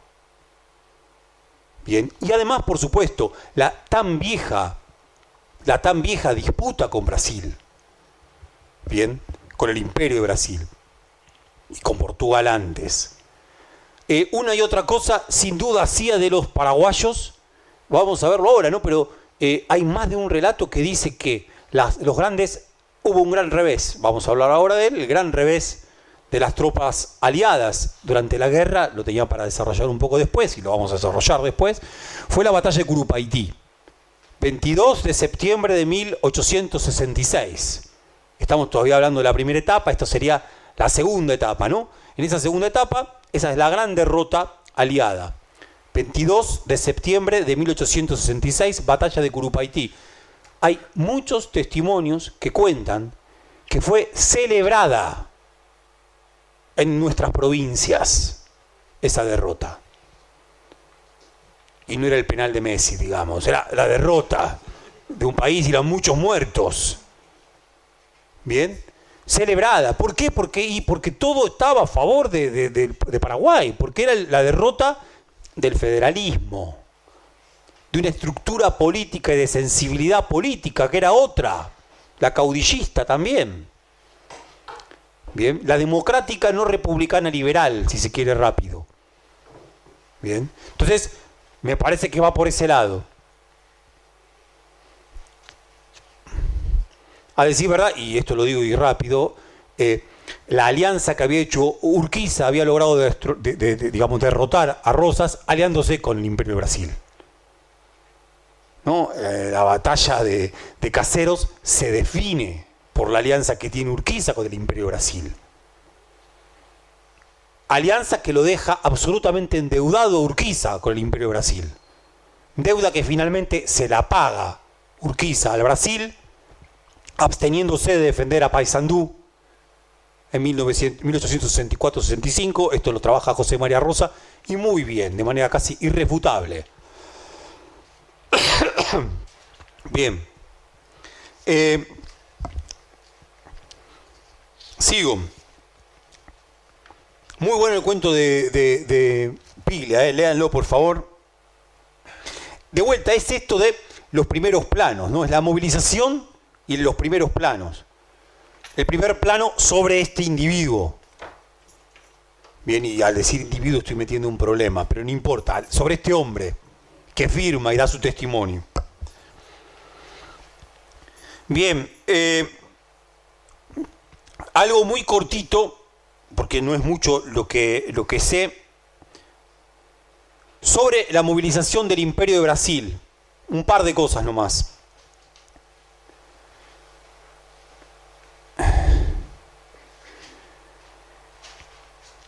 Bien, el, primero diría sí, ¿no? Eh, como pasó en el caso de la Argentina, hay un primer momento en el cual hay un entusiasmo con la guerra y por lo tanto hay voluntarios que efectivamente se incorporan. En verdad lo que se intenta poner en funcionamiento son las guardias nacionales, que efectivamente se componen gracias a ese entusiasmo, pero, dice Doratioto, desde un primer momento lo que hay es contratos que permiten a determinados hombres obligados a prestar su servicio de armas, desde un primer momento existe esta figura, puedan contratar a otros sujetos en necesidad económica para que lo sustituyan. Esto que también pasó entre nosotros en Brasil fue muy importante. Bien. Eh, en el primer momento, el momento del ataque de Paraguay, de la Blitzkrieg, dice Doratioto, no hubo demasiadas inconvenientes a la hora de producir el número de soldados necesarios para el frente. Ahora, una vez que el ejército paraguayo fue derrotado en Corrientes y en Paso de los Libres Uruguayana, vamos a ver algo de esto ahora, una vez eso sucedido, sí pasó a ser un serio inconveniente, al punto de dos medidas. La primera, dice Doratioto y pone entre comillas, Primero, se crea el cuerpo de voluntarios de la patria. Voluntarios de la patria.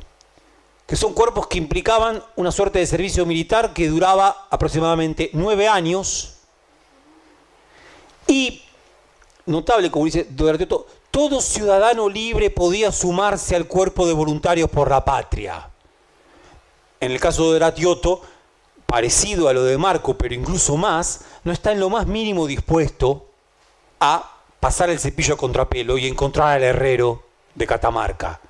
Aunque uno sabe que en esos ciudadanos libres que fueron llevados a estos voluntarios por la patria, no habrán, habrán miles de herreros parecidos, habrán hecho grillos para que eso se produjera. Y luego, y esto sí es clave, ya en el año 1866, después de la derrota de los aliados en esta batalla de Curupaití, por una por una ley, por un decreto de noviembre de 1866, se llama a la incorporación de esclavos, de tropa esclava a la guerra. Tropa esclava que se va a sumar a la, guerra de manera importante. Dice Doratioto, no es cierto esto porque había tropa negra de un lado y del otro, empieza, se mete en un lío importantísimo, eh, porque tan solo en Brasil había 1.300.000 esclavos. Ah, bueno, tan solo, ¿no? Había 1.300.000 esclavos y claro, ¿qué se les promete? A ver, eh, se les daba la libertad a los negros que se sumaban, pasaban a ser negros libertos, y a aquellos propietarios de esclavos se les daban títulos de nobleza. No, aparte de resarcirlos económicamente, se les daban títulos de nobleza. Bien.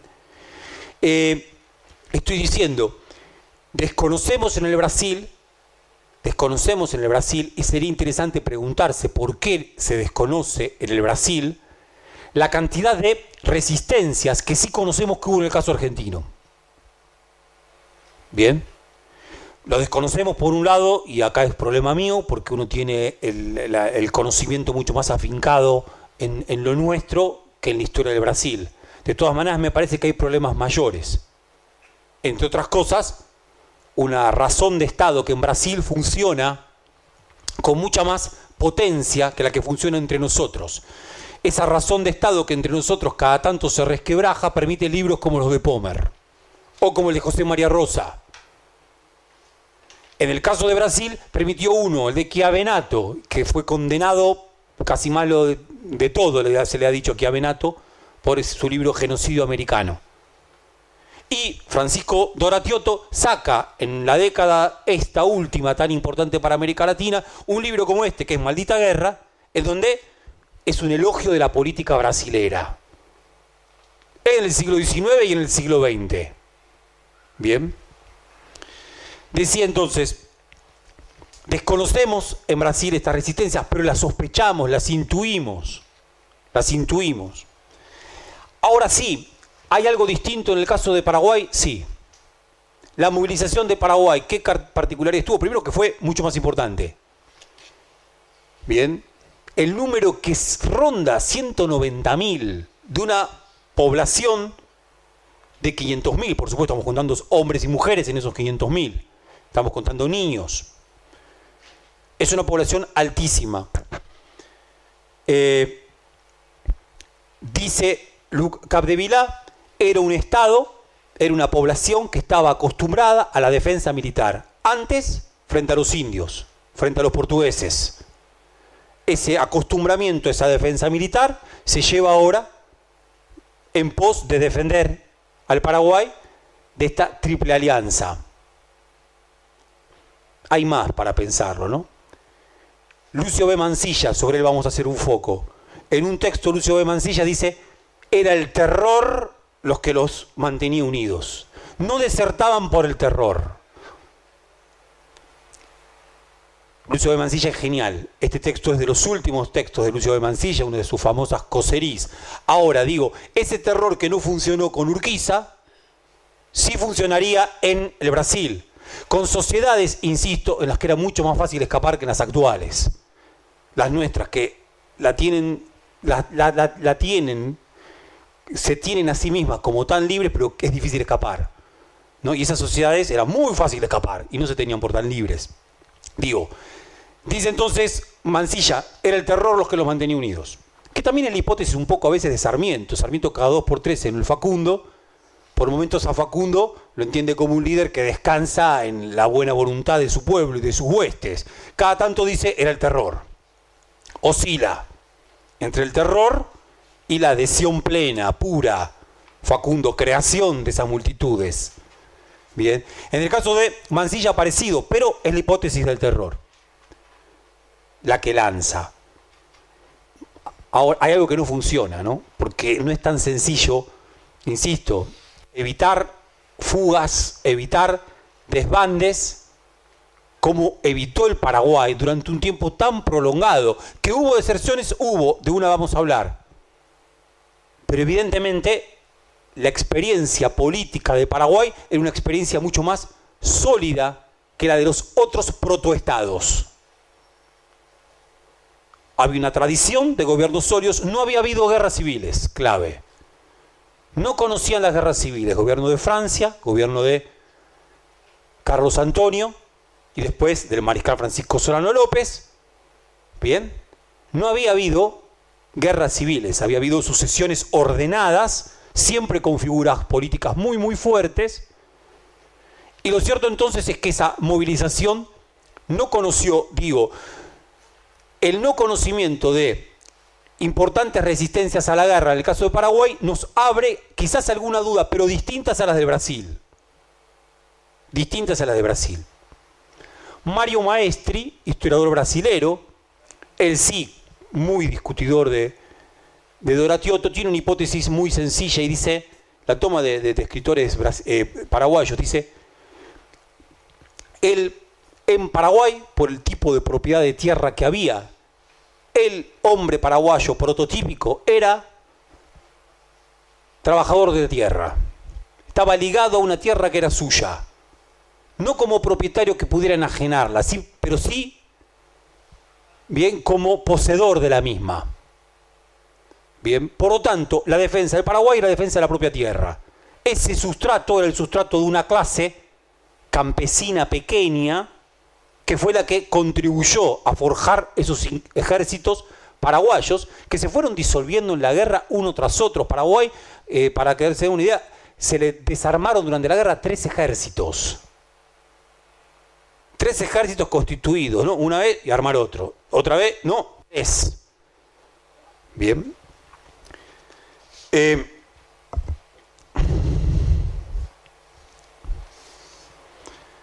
Bien, ahora sí querría pasar a otra imagen, por a una imagen, por favor. Ahora vamos a ir un poquito con las imágenes. Bien, este es un cuadro de, de Cándido López. Este es un cuadro de Cándido López. A ver, no traje mapa, disculpen. Yo les había dicho, el Paraguay, una columna de Paraguay había ocupado en 1865, abril, la ciudad de Corrientes, sobre el río Paraná. Pero otra columna fue por las misiones bajó por el río Uruguay y llegó a ocupar Paso de los Libres y Uruguayana, del lado brasilero. Miren hasta dónde llegó, digo, estaba cerca ya de Uruguay. Supuestamente estaban en busca de Uruguay, para destrabar esa situación que se había producido con la caída de Paysandú y del gobierno de Berro y su, su sucesor, bien, ya en manos del Partido Colorado. Supuestamente ese era el plan del mariscal.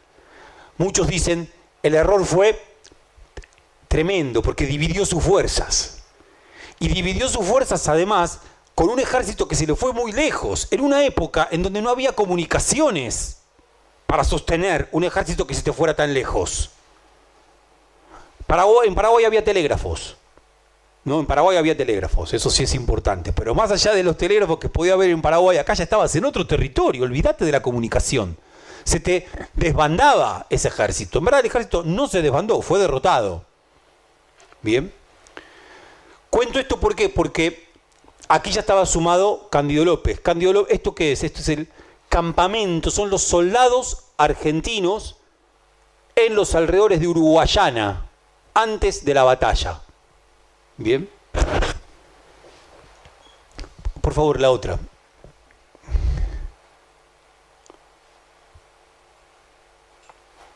Bien, a ver, que, disculpame, creo que quería mostrar otra. ¿Una más, puede ser?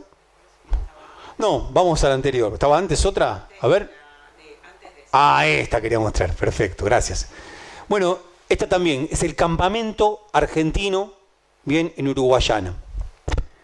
Eh, las piezas de Cándido López tienen una particularidad, él seguramente las conocen, primero que son eh, muy largas, apaisadas, ¿sí? apaisadas, siempre producidas estas pinturas desde punto de vista que están desde lo alto, ¿no? Desde lo alto.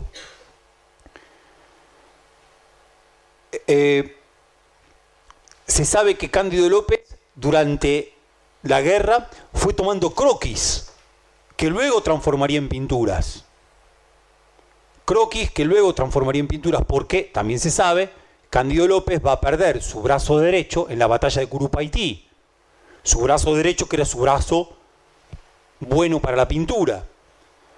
Luego va a reeducar su brazo izquierdo, a educar su brazo izquierdo y va a componer finalmente esas pinturas sobre la base de los croquis, que son maravillosos también, para exponerlos a partir de la conmemoración de los 20 años de la Guerra del Paraguay en 1885 en el Club Gimnasia de Grima. Bien.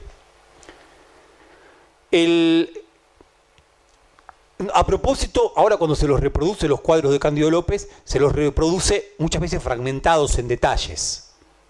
Bien, en detalles. Son cuadros de, gran porte, pero insisto, de esta forma apaisada. De todas maneras, para la, la, conversación esta que estamos manteniendo, me interesaba más traerlos así. Bien, traerlos de esta forma. Yo digo por qué, y usted por supuesto no sé demasiado de pintura, así que digo lo que me parece más o menos fundamentado. Eh, ah, primero que hay un maravilloso que son los cielos, ¿no? Es más, yo diría así, que creo que es lo que me interesa. La tragedia de los hombres, lo digo rápido, la tragedia de los hombres, lo que hacen los hombres parece pequeño en comparación con lo inconmensurable que es lo que los rodea. La naturaleza. ¿no? Y eso es algo que a mí no me deja de llamar la atención. Dicen, y muchos críticos, y bien interesantes, como Roberto Amigo, que la pintura de Cándido López, que en su momento nadie entendió como arte, sino tan solo como testimonio de una guerra, está basada en la idea de croquis, el croquis militar. Es como un croquis de cómo estaba dispuesto el campamento en este caso. Es verdad, Así todo, me parece que es fenomenal y probablemente, como suele pasar con la literatura, como suele pasar con, la, con todo eso que está por fuera del parámetro duro de la ciencia, ¿no? es una suerte de, de, de, jeroglífico que nos propone Cándido López. ¿Por qué decidió pintar así eso? ¿No? ¿Por qué le da más importancia al cielo, incluso a ese descampado, a ese monte, que a esos hombres, que son hormigas. Son muy pequeños. Bien. Ahora sí, por favor, la otra. Incluso en el. En el oh, si puede ser la otra ahora. La que ya vimos. Acá también los árboles, ¿no? En el anterior los árboles son. Es maravilloso los árboles, ¿no? El tamaño de los árboles. Que claro, eh, está por un lado el realismo, quizás ahí en esa zona del Paraguay, en esa zona de, perdón, del, de Uruguayana, los árboles son así, eran así. Ahora tienen un porte excesivo. Bien. También, ahora sí la otra. Esta es prisioneros paraguayos después de la batalla. Prisioneros paraguayos después de la batalla. Otra cosa que me interesa mucho de Cándido, que no tengan mucho énfasis las pinturas. Uno las ve y no tienen acentos fuertes. Tienen algo más bien distante. No, no, no, no, son, no son calientes, no arden de pasión. ¿No? Más bien tienen eso distante. Acá hay algo notable que es en términos de las proporciones, algo que la que no funciona. Que no funciona. ¿no? Esos soldados que están atrás son mucho más grandes que los que están adelante. Y es como. Y la puerta es muy extraño ese, ese movimiento del cuadro, que también nos habla de algo bien interesante. Cándido López es un pintor que no pasó por ninguna academia europea. Bien, que no pasó por ninguna academia europea. Es un pintor, dice Roberto Amigo, americano, sin escuela académica europea, tomado por el croquis, tomado por las necesidades de una campaña y a la vez también no disciplinado ¿no? en los términos académicos de la pintura de la época.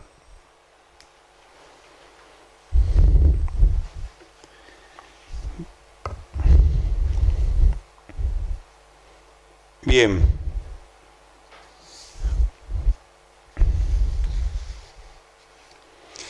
Bien, el algo que quiero agregar acá sobre Dominguito y, seguimos. Bueno, si tienen ganas de decir algo de Cándido, digan ustedes algo de Cándido. Estas pinturas están en el Museo Histórico Nacional. En San Nicolás también hay pinturas. En el Museo de Bellas Artes. El Museo Histórico Nacional hasta hace un tiempo, no sé ahora, no se exhibían, no estaban eh, exhibidas, sino que estaban en, en, los desvanes del Museo Histórico. De todas formas, como yo decía, eh, durante largo tiempo a Cándido López no se lo valoró como artista. Se lo veía, insisto, como había dejado un testimonio en documentos.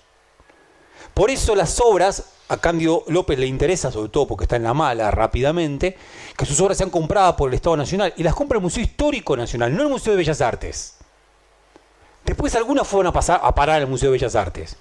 Es recién José León Pagano, un crítico de arte de mediados del siglo, quien dice, hoy ya a nosotros nos importa poco que en esta obra haya verdad, sino cómo se expresa eso que ahí se expresa.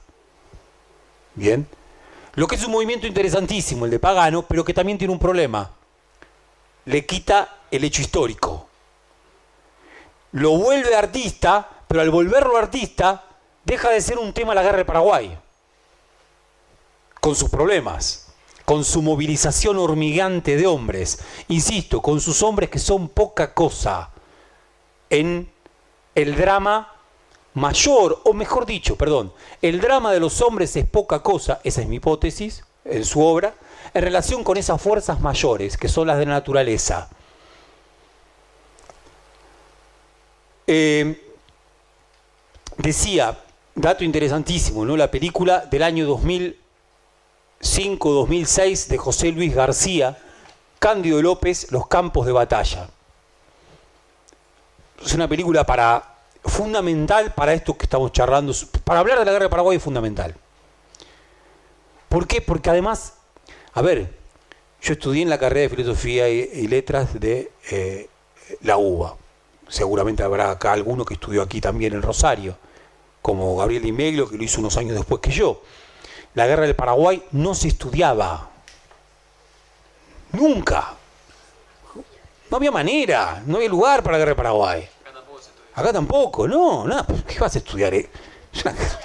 Tampoco ahora. Ahora yo creo que en la de filosofía y letras empezó de a poquito, le deben indicar una clase. Pero la historia tampoco se da. No. No, no, no, no, no tiene lugar, no existe. Y aparte estamos hablando de semejante guerra y de semejante problema para nuestra historia, para nuestra cultura y lo que se produjo alrededor de ella. Digo, José Luis García, genial, empieza haciendo un documental sobre Cándido López y termina haciendo una película sobre la guerra del Paraguay.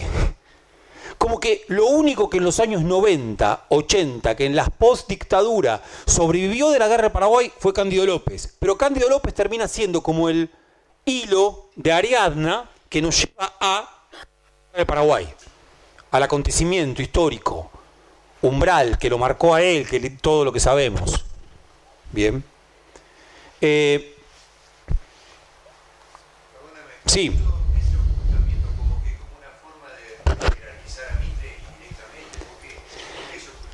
Sabes que, no sé, esto para conversar, pero, pero,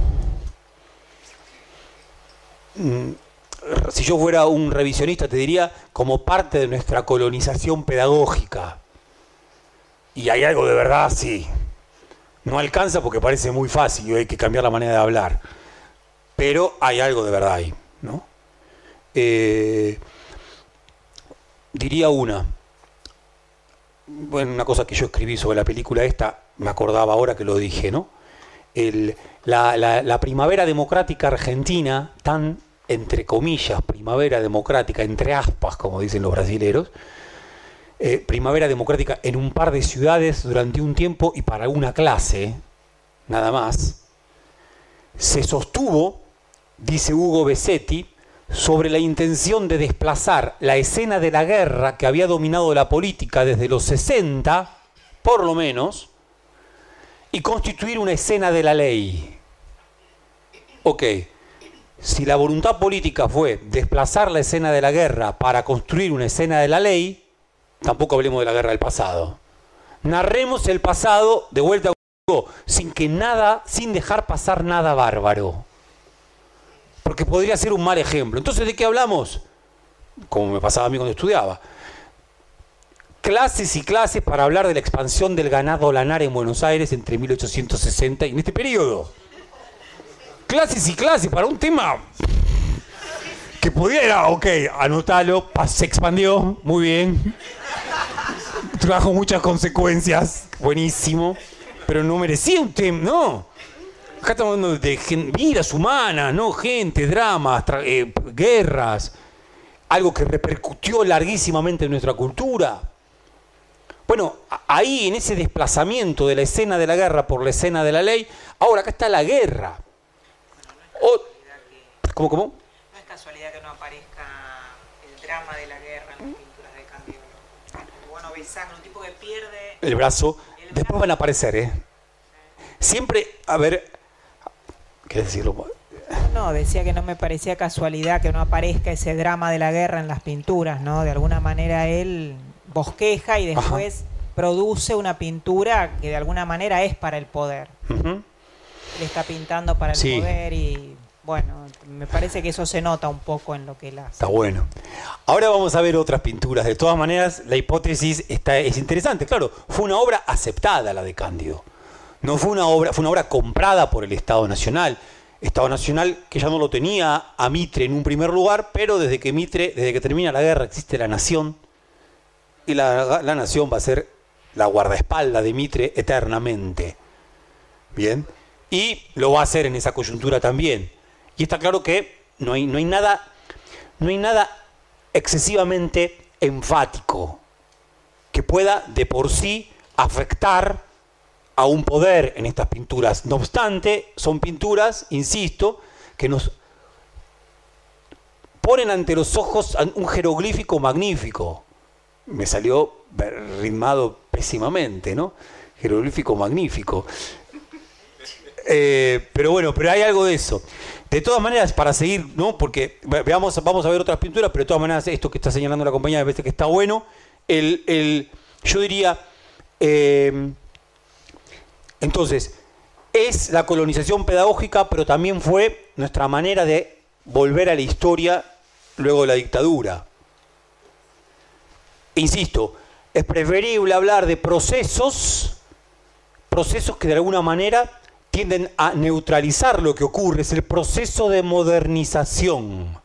Entonces, la palabra proceso de por sí tiende a pensar que es algo necesario, inexorable, no hay por qué oponerse, punto.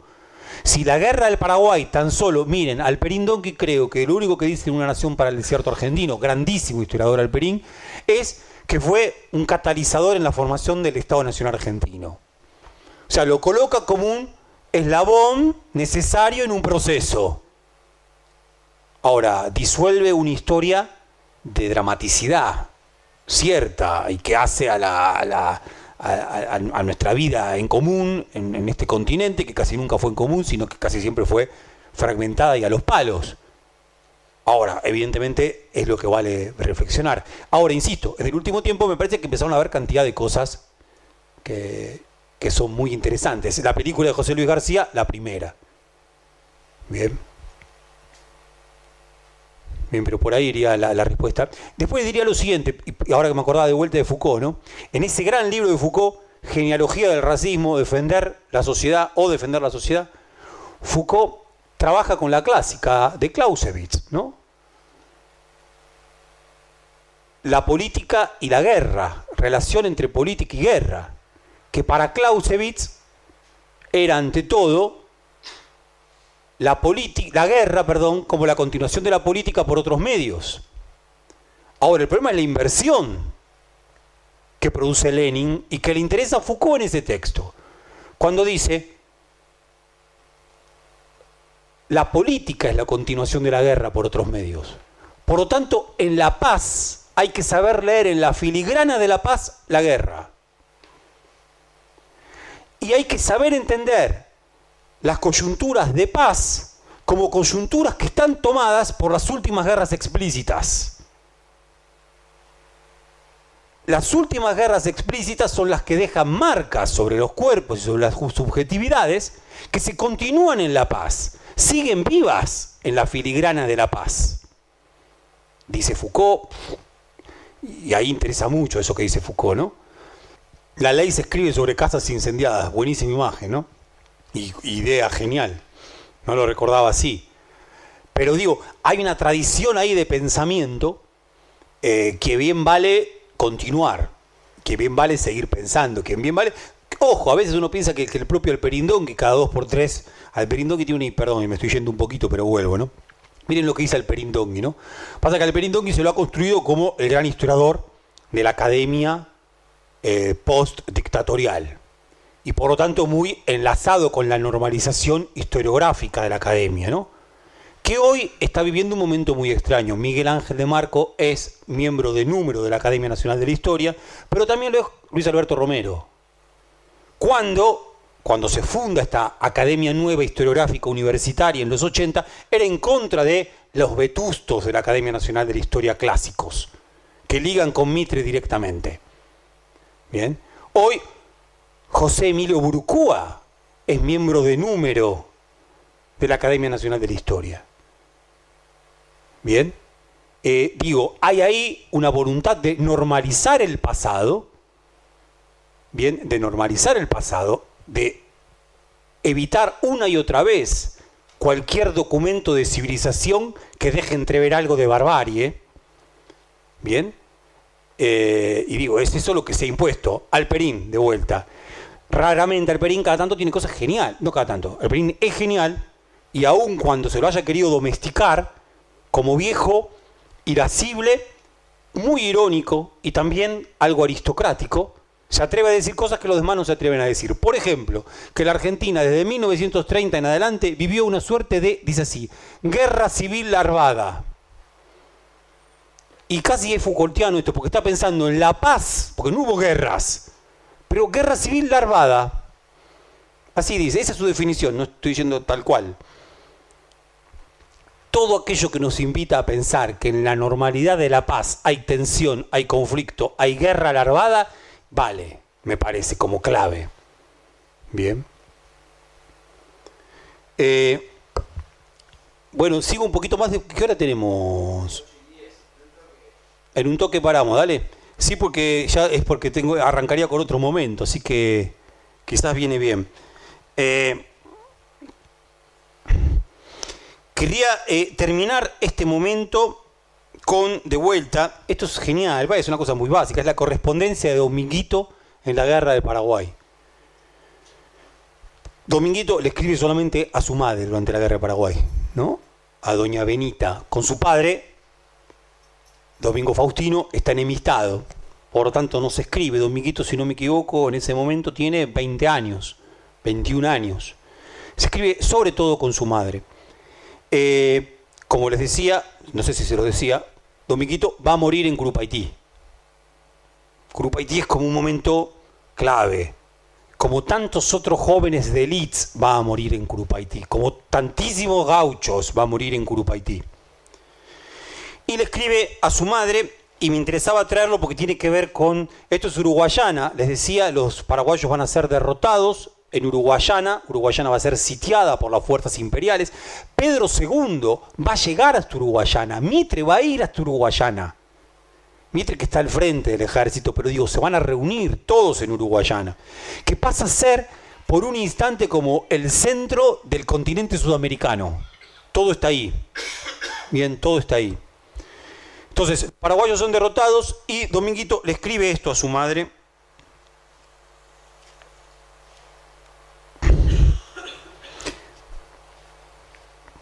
Dice, el general Mitre ha escrito al general Flores una carta en los mejores términos posibles. Flores, el uruguayo, Venancio Flores.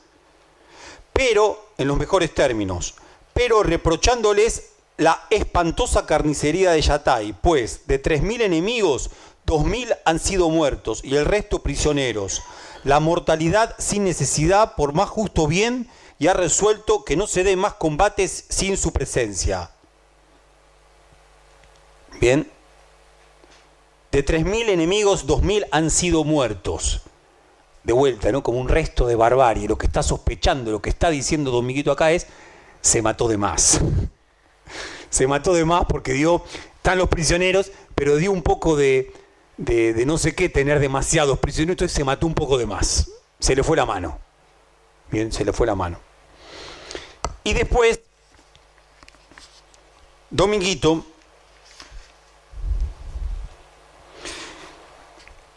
Después de Yatay está asegurado que los paraguayos no son, enemigos dignos de nosotros. Dos combates más y el Paraguay es nuestro vencido. Bien. Eh, de vuelta, como una suerte de pequeño zoom sobre esa multitud combatiendo en ese entonces, al mismo tiempo alimentada por determinadas ilusiones. Está claro, no estamos hablando de los gauchos de Basualdo y Toledo, que no han dejado testimonio, porque no escribían, pero por suerte tenemos a Piglia que le pone voz y reconstruye en este cuento algo de ellos.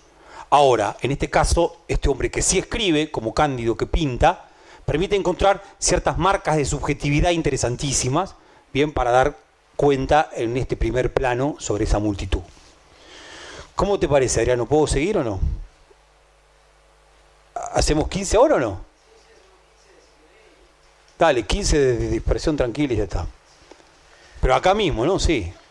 Va, no sé, 15.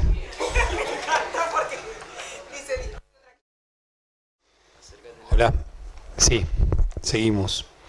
Eh, bueno, el, continuamos ahora con Dominguito y un tanto más con, con Cándido, así que hay varios comentarios que me hicieron sobre Cándido que me gustaría que se volcaran cuando volviéramos a, a ver alguna otra de sus pinturas. Eh, después también varios comentarios que me va a gustar que, vuelvan. Quiero, sumo una cosita nomás. El, tema de Foucault, ¿no? Y, cómo uno, para mí es interesantísimo volver a leer a Foucault. Eh, quizás volver a leer a Foucault quitándonos de encima, entiendo, mi opinión, lo discutíamos con Adriano también con alguno más, la lectura que hace de Foucault el padre de todo cuestionamiento de la sociedad disciplinaria. Bien. Tal como si esa sociedad disciplinaria hoy ocupara el centro de la escena.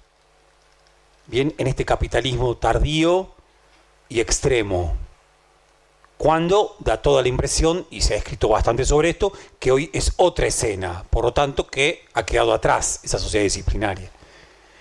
El, eh, le contaba, hay un maravilloso poeta que es de, Bahía Blanca, genial poeta, que es Sergio Raimondi, quizás el poeta más importante que hay hoy por hoy. Creo, a mí es el que más me gusta, no sé demasiado de poesía, que escribió Poesía Civil, gran libro del año 2000-2001, y escribió un poema que se llama Foucault Michel. ¿No? Foucault, coma Michel. Y le da para que tenga. Le da para que tenga, ¿no? Ahora, a mí, ¿qué es lo que me interesa cada vez más de Foucault? El poema se llama Foucault Michel, el poeta Sergio Raimondi. Dirigió hasta hace muy poco tiempo el Museo del Puerto de Ingeniero White en Bahía Blanca. Bien, y el libro Poesía Civil, para aquellos que son profesores, yo lo he usado para dar clases de historia también en los profesorados, y uno quiere eh, trabajar a través de la literatura del 2001, eh, su libro Poesía Civil es genial, pero sin ningún tipo de miserabilismo, sin ningún tipo de descripción así eh, dolorosa y vidriosa de la pobreza. Sin embargo, está hablando de eso todo el tiempo. ¿No? Mm, genial. Y escribe sobre Foucault. A mí, ¿qué es lo que más me interesa últimamente de Foucault? Hace poquito leía una entrevista, vieja entrevista, reeditada ahora, porque de Foucault, cualquier cosa que haya dicho hoy se, hace un libro de Foucault. ¿no? El otro día me compré uno equivocamente sobre Manet, que daban 20 páginas, un libro, 150 pesos, ¿no? Y sí, bueno. Entonces, eh, decía, eh, en una de esas entrevistas que le hacían, Foucault dice algo así como, mientras eh, los hombres y mujeres querían conquistar una hora, conquistaban una hora de, de, libertades, de igualdades y de fraternidad como nunca antes, se refiere obviamente a la Revolución Francesa, a la vez, al mismo tiempo, se empezaban a constituir formas de, vigilancia, formas de control, formas de castigo y de vigilancia, sociedades disciplinarias, que las iban a colocar en retículas nuevas, nunca antes tan bien eh, cerradas. Hay algo de esa doble escena que es interesantísima. que es la escena que a Marx siempre le ha interesado y la ha pensado, ¿no? Entre los hombres que hacen la historia, pero a la vez que desconocen cuál es la historia que están haciendo. El drama de la política y de la vida en sociedad, y sobre todo para aquellos que nos sumamos al espacio público y a sus errores, a sus equívocos y a sus aciertos, y a sus desengaños, etcétera, etcétera, etcétera, y a sus derrotas y a sus victorias. Bueno, tiene eso, que al mismo tiempo uno trabaja con ese otro registro. Hay un texto que le gusta mucho al Perindongui de Sarmiento, Conflictos y armonías en las razas, de las razas en América. Así comienza, que comienza con una carta a Mary Mann, en donde lo que le cuenta Sarmiento, 1884 creo que es el libro, es algo así como, eh, nunca hubo tierra en la cual el esfuerzo de, los, eh, de las luces, de los hombres de letras, haya sido tan amplio, tan grande, para construir, para diseñar la nación que se quería construir. Bien. Sin embargo, dice ese Sarmiento de mirada sombría, señala el Perín, sin embargo, los trenes llegaron acá y llegaron a cualquier lugar del África. O sea, la tensión entre los sueños políticos, las voluntades políticas, los desvelos intelectuales, letrados, eh, los sujetos sociales que se mueven en la arena pública y otra historia que es la historia de los trenes que llegan. Entonces, ¿qué es la historia? ¿Una cosa o la otra? Para Foucault la historia sobre todo es esta otra, los trenes, los dispositivos. Bien. Eh, nosotros por lo general, en la Latinoamérica, Sergio Raimondi en ese poema, y me sumo en como yo también alguna vez escribí algo estúpidamente, niñadamente, ya soy un grandulón, pero escribiendo contra Foucault, o diciendo alguna cosita, cosita pequeña, y lo hace porque está totalmente tomado por la otra política. Bien, por la otra política. Ahora, volver a pensar esto es un problema, es interesante, digo, lo que vale la pena, por eso me interesa de vuelta lo de, lo de Cándido López, ¿no? Donde el drama humano es menor que el drama de las fuerzas naturales o el drama mismo de la guerra, como un drama naturalizado. O, me contaban, yo no lo leí, me lo contaba mi mujer, Don DeLillo, en su último libro, gran escritor de ficción, ¿no? ciencia ficción norteamericana, busca de la gran novela norteamericana, no de la gran ballena blanca, dice Don DeLillo, la técnica se ha transformado en una tormenta más de la naturaleza, ya no hay manera de frenarla. Entonces, y ahí se nos acerca Foucault de vuelta, ¿no? Porque está pensando esto. Ahora, más allá de esto, de vuelta, el, el encastre entre una cosa y la otra, lo desfasado entre la historia que uno cree escribir y la que se va escribiendo, ¿bien? En la lógica de estas tecnologías duras, ¿bien? Pero bueno, como, como para continuar un poquito la conversación que, que manteníamos. Decía, segundo momento de la guerra, segundo momento de la guerra, eh, según Doratioto, y aquí sí coinciden Doratioto y Luc Capdevila, es el momento que ocurre una vez producido el repliegue de las fuerzas paraguayas hacia Paraguay. Derrotados en Corrientes, derrotados en Uruguayana, ¿no? los ejércitos paraguayos que sobreviven y al mismo tiempo se reconstruyen vuelven sobre el propio territorio. Esto que Dominguito suponía iba a ser una guerra corta y que Mitre había anticipado que duraría apenas bien meses, se transforma en una guerra larga. Es el momento de la guerra de trincheras. Es el momento de la guerra de trincheras. Es el momento de las grandes batallas, de vuelta, ¿no? Guerra de trincheras. Si uno ha estudiado sobre la guerra de trincheras para conversar con el, el compañero que antes me preguntaba, decía, Claro, uno entendió que guerra de trincheras tiene que esperar para hablar a la Primera Guerra Mundial. Bueno, acá hubo guerra de trincheras. Y en el 1865-66 hubo guerra de trincheras. ¿No? Ese desfasaje eh, es más que problemático. Blitzkrieg y acá guerra de trincheras. Acá guerra de trincheras, todo el mundo le dice guerra de trincheras a este momento de la guerra del Paraguay. Bien guerra de trincheras y de ejércitos estacionados. Si las guerras en el siglo XIX eran guerras que se desenvolvían y que se desenlazaban en grandes batallas, acá la acumulación de poder, la acumulación de poder económico y poder de fuego impide que se desenvuelvan y se desenlacen en una sola batalla. La batalla de Tuyutí, mayo de 1866, fue una de las más grandes batallas de historia, historia de América. Sin embargo, el ejército paraguayo que fue derrotado siguió en pie después de esa batalla, como si nada. Y había otra, otra. Digo, esto es una novedad en la historia de la guerra en América. Bien, por supuesto, una novedad hay que pensarla con Estados Unidos, que ya no es tan novedad, pero digo, son dos novedades juntas, guerra de secesión y guerra del Paraguay. Bien. Eh, todo esto va a ir hacia la batalla de Curupaití, pero querría leer algunas cositas más de, de Dominguito, porque hace también algo complicado, ¿no? Le escribe Dominguito a la madre.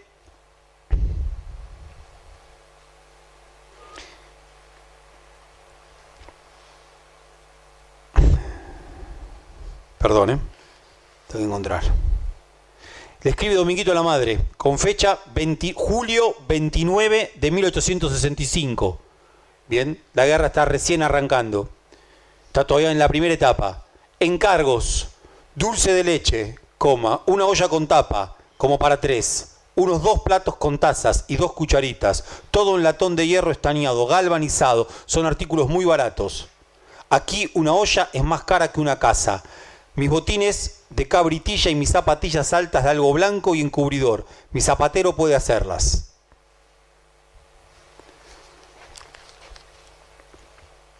Ya un poco después,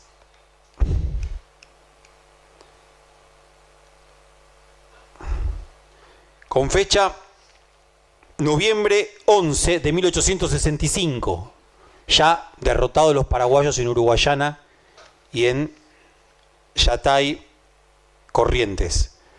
Mandame jabón de olor y agua de colonia y seré feliz cuando matutinamente me haga la toilette. No necesito pedirte, perdón, no necesito decirte que espero con ansias y cuando estemos en el Paraná, una encomiendita con galletitas, conservitas, vinito o cervecita y otros hitos e hitas de buen sabor. Bien. Eh, sí, eh, a ver, digo, claro, son... Me daría ganas de reírme de un poco de esto, ¿no? Pero no puedo del todo, porque sería lo que hubiera hecho uno, ¿no? o, es un drama muy, si se quiere, de, gente acostumbrada a, los, a la vida muelle.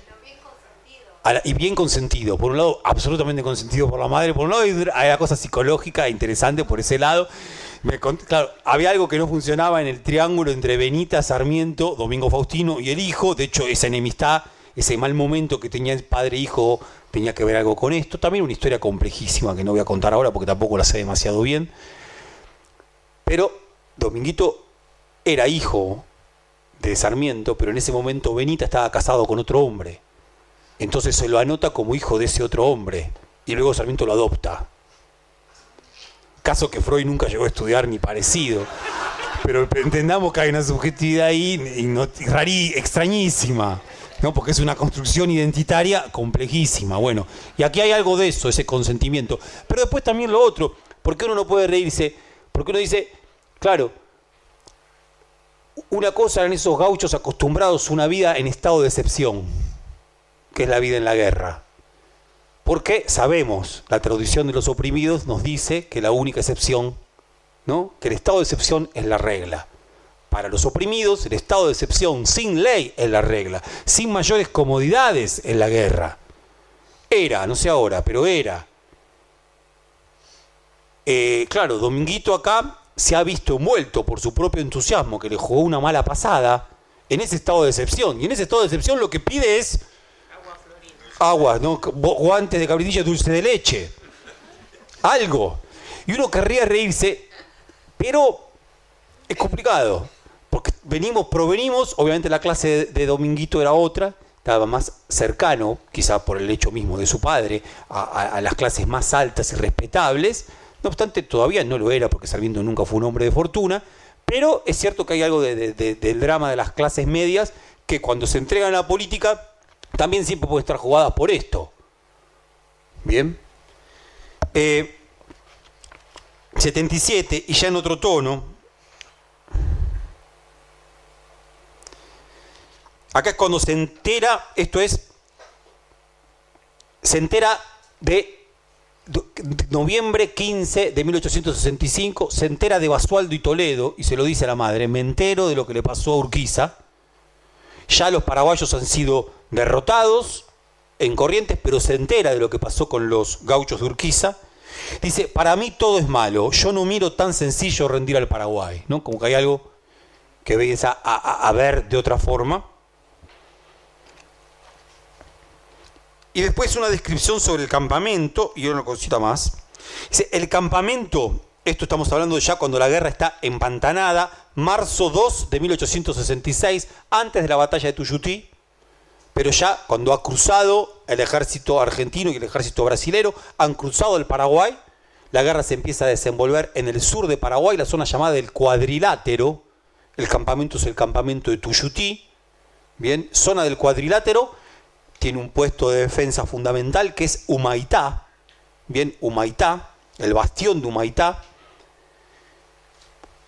Luego de Humaitá está Asunción. Humaitá es lo que defiende la entrada a Asunción. La guerra se va a quedar estancada justo antes de Humaitá. Ahí va a suceder la batalla de Tuyutí y la de Curupaití.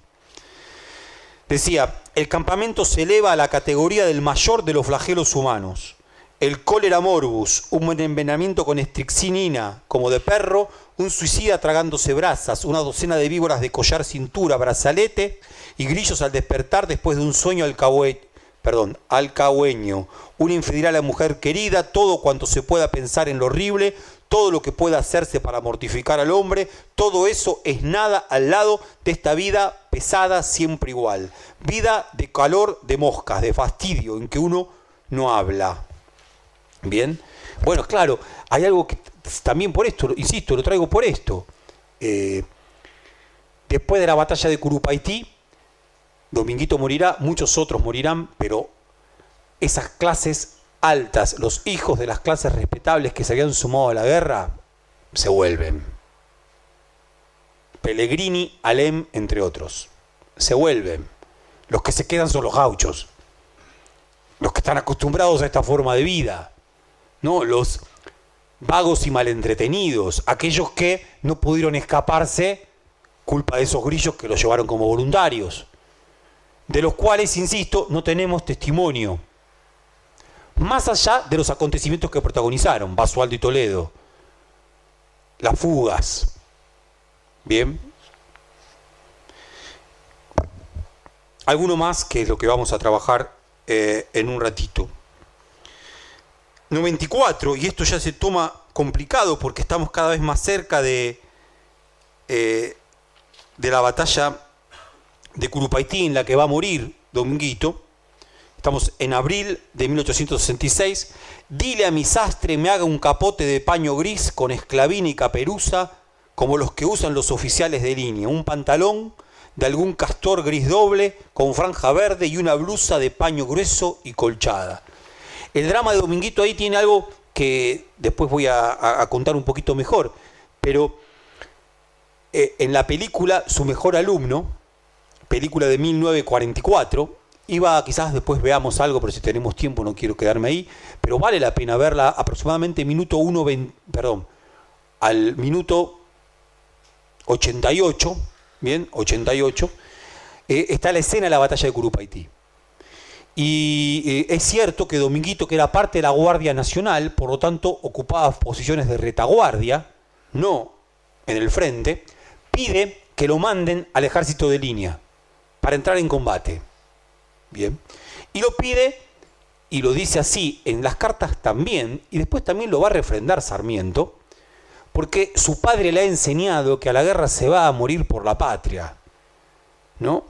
Eh, y lo dice muy fuertemente bien en, la película. Eh, a la Guardia Nacional se la llamaba Manuelita. Manuelita porque era la protegida de, de los poderosos, como Manuelita Rosas, que nunca entraba en combate, que siempre se la tenía de fondo. Entonces él pide pasar al ejército de línea. Bien. En el ejército de línea, quien estaba al frente del ejército de línea, del regimiento 12 del ejército de línea, era el capitán Lucio B. Mancilla. Sobre él ahora vamos a trabajar. Bien. Eh, una excursión a los indios ranqueles. No, el de la banca es el padre, que es Lucio N. Claro. Sobrino de Rosas. Claro. Ahora va, ahora va. Claro, sí. El Lucio B. Mancilla, ¿no? Era el sobrino de Rosas. Lucio N., su padre, está casado con Agustina Rosas, que es la hermana de don Juan Manuel. Según se dice, lo dice Mármol en Amalia, la mujer más bella, pero al mismo tiempo también dice Mármol en Amalia, demasiado animal.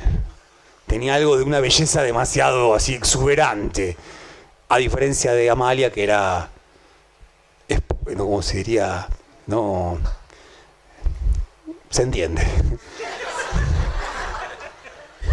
Eteria, eso quise decir, gracias. Eh, bueno. Eh, bien, el, para pasar rápidamente, eh, batalla de, de, Curupaití, que, fue un desastre mayúsculo en la guerra. La posición de Curupaití fue una posición que los paraguayos, a sabiendas de que iba a ser atacada, tuvieron tiempo, porque el ejército aliado les dio el tiempo para reforzar y mucho, cavar una enorme zanja, producir una empalizada, lo que impidió, bien, que esa posición fuera atacada correctamente. Además, hubo un serio problema, problema nuevo de la guerra, la escuadra brasilera desde el río Paraná tenía como misión destruir la posición paraguaya. Destruir primero con un bombardeo sistemático la posición paraguaya, ¿bien? Para que una vez producida la destrucción de esa posición, o por lo menos su resquebrajamiento, la infantería pudiera atacar y tomarla. Desde la oficialidad brasilera se había dado cuenta, se había entendido que había sido efectivamente producido el, resquebrajamiento de esa posición paraguaya. Por lo tanto, se habilita a que Mitre, al frente de todo el ejército, dé la orden de que la infantería ataque. Lo cierto es que los paraguayos estaban mucho mejor protegidos y las bombas les habían pasado todo por arriba, porque había sido mal calculado el ángulo de tiro. Por lo tanto, fue una matanza bien, una matanza. Los números van entre 4.000 muertos, como el número menor que se suele dar, como 4.000 muertos del ejército aliado, y 9.000 lo máximo. Entre 4.000 y 9.000. De vuelta, problemas serios de estadística y de hombres muertos. Como sea, es un número altísimo. Los paraguayos muertos no llegaron a 100. Bien, los paraguayos muertos no llegaron a 100 el, a ver, fue un error tremendo. Error tremendo que uno puede decir tiene que ver con la novedad de una guerra flamante. Ahora también con responsabilidades que eh, estaban muy por encima de quienes estaban al frente de ellas. Una, por supuesto, la de Mitre, sin duda. ¿No? Que ante tamaña situación digo, obviamente algunos dicen que Mitre nunca más volvió a ser presidente de la Argentina. En ese momento era presidente. Bien. Y nunca más volvió a ser presidente de la Argentina después de lo que fue Mitre en esa presidencia y entre otras cosas en esa guerra, que él fue uno de los principales promotores. Bien. Y además también ante semejante responsabilidad, la de esa batalla.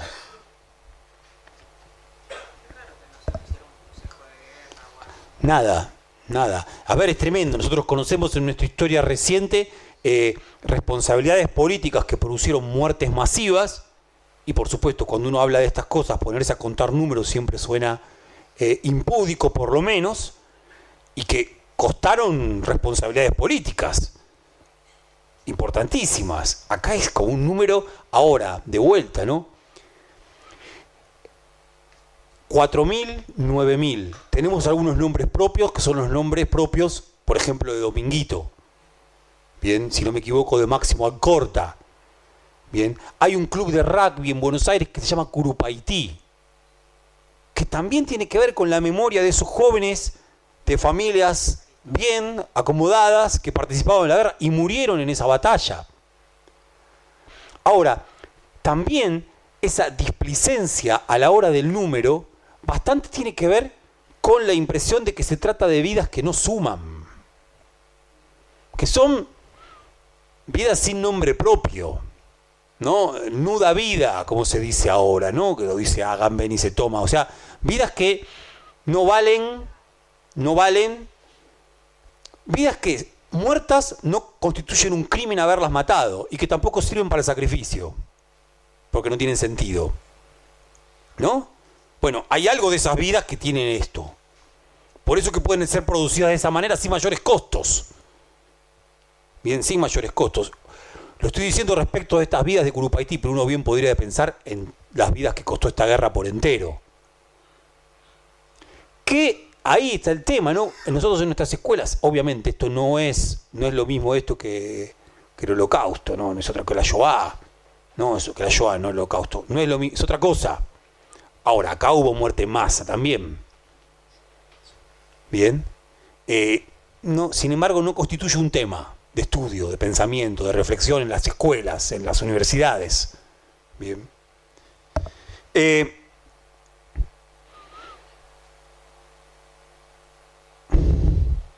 bien, ahora quiero ir a esto. Eh, el, quería traer a Mansilla. Eh, yo les, proponía para la lectura, sé que lo hice tarde, le mandé tarde a, Adriano el texto, pero me gustaría ahora que contarles un poco la historia de Mansilla y en particular de este texto, que tiene una particularidad ¿no? grande. Una excursión a los indios ranqueles es un enorme, maravilloso escrito, quizá de los más importantes libros que se hayan escrito entre nosotros, que Mansilla comienza a publicar en el año 1870. Bien, en un diario, como folletín. Mansilla, luego de haber estado en la guerra del Paraguay, y de hecho, como les decía, es el capitán de Dominguito, va a ser destinado a la frontera con los indios, a Río Cuarto. Y en Río Cuarto va a emprender un célebre viaje que va a quedar acá retratado para encontrarse en Leubucó, capital de los Ranqueles, con Mariano Rosas, el gran cacique que, ese es el nombre en castellano, ¿no? el nombre Ranquel no me sale decirlo bien, pero es algo así como Panguitruner, ¿bien? Se encuentra con, con Mariano Rosas para celebrar una suerte de, de acuerdo, de convenio, ¿bien? Y lo que hace este texto simplemente es reflejar ese viaje, ese encuentro, esa conversación. Ahora, lo que también tiene este texto maravilloso es que tiene muchas situaciones de la guerra del Paraguay. ¿Por qué? Porque Mansilla dice, el fogón, va a decir así, es el momento de mayor placer cuando uno sale de campaña. Porque en el fogón la gente empieza a contar cuentos. Y yo empecé a contar un cuento. ¿Qué cuento empecé a contar?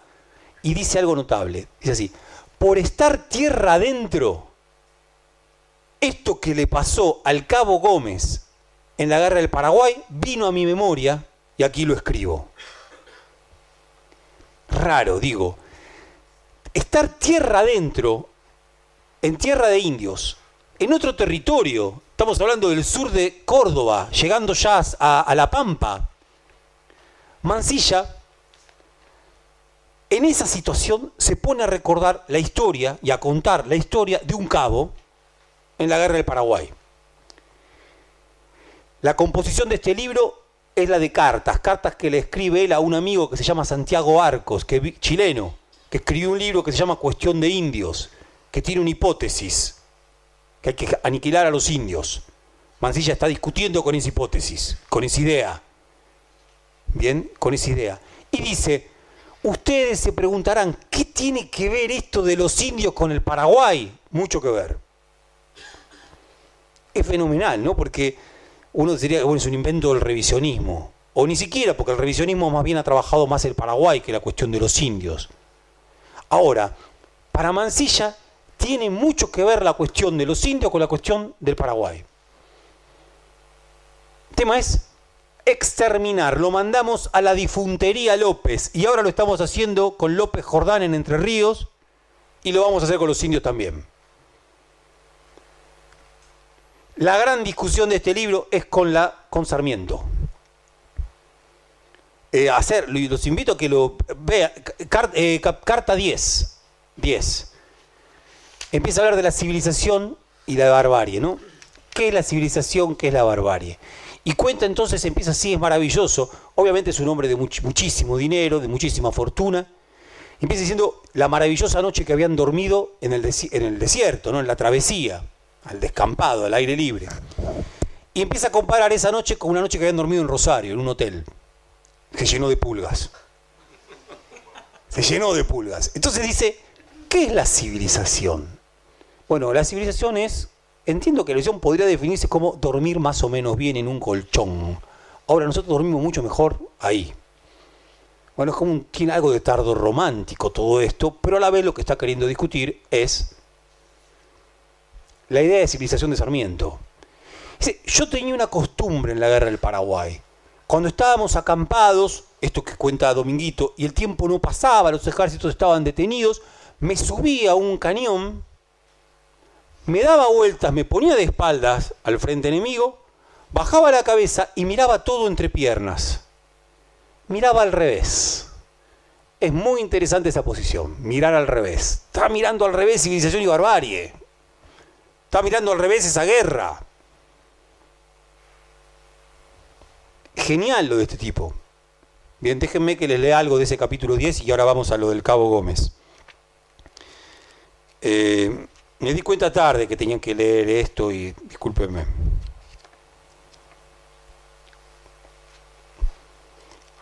Eh,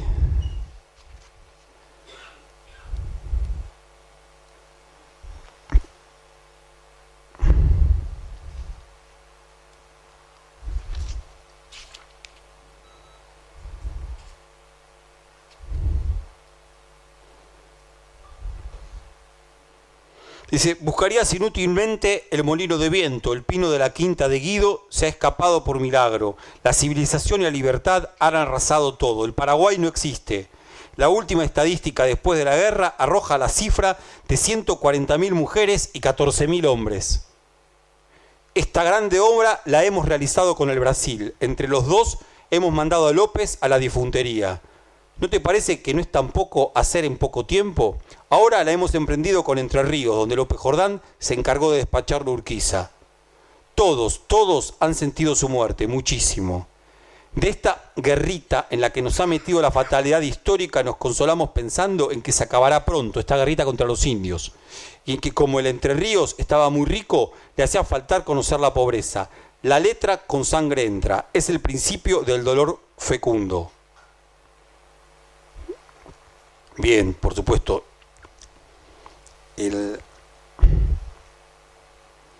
Interesantísima la lectura de este, de este, hombre. Ahora vamos con lo del Cabo Gómez. Hay una, una frase que, que, dice él, y ya vamos con lo del Cabo Gómez, discúlpenme. Está, si quieren después les puedo pasar la cita exacta, pero dice así, no hay peor mal que la civilización sin clemencia. Y antes, ni siquiera clementes hemos sido notable la posición de, este hombre, porque no es que no está de acuerdo con la civilización, pero hay que ser clemente con el derrotado. Y no hemos sido clemente con el derrotado. Digo, lo peor, señala Mancilla, es la civilización sin clemencia. Se puede ser civilizado con clemencia. ¿Con quién? Con los derrotados. El capitalismo puede triunfar, pero tiene que tener clemencia, palabra viejísima que hoy suena políticamente incorrecta incluso, Bien, con el derrotado, pero no hemos sido clementes con los derrotados. Es interesantísimo. En un momento llegué a pensar que era la mejor manera de definir el peronismo. Civilización con clemencia. Ahora no sé, creo que no, estoy dudando. Bien, pero civilización con clemencia, con el derrotado. Clemente. No, lo que está diciendo este hombre, no hay que aniquilar a los indios, no hay por qué. No tiene sentido. ¿Para qué? Ya está, perdieron. ¿Vamos a hacer pasar los trenes por sus tierras? Sí. ¿Se las vamos a sacar? Sí. Pero no, no, no. Aflojemos. No más que eso, dice. El otro día leía, ¿no? Américo Gioldi, 14 de junio de 1956, La Vanguardia. Se acabó la leche de la clemencia, dice Américo Gioldi.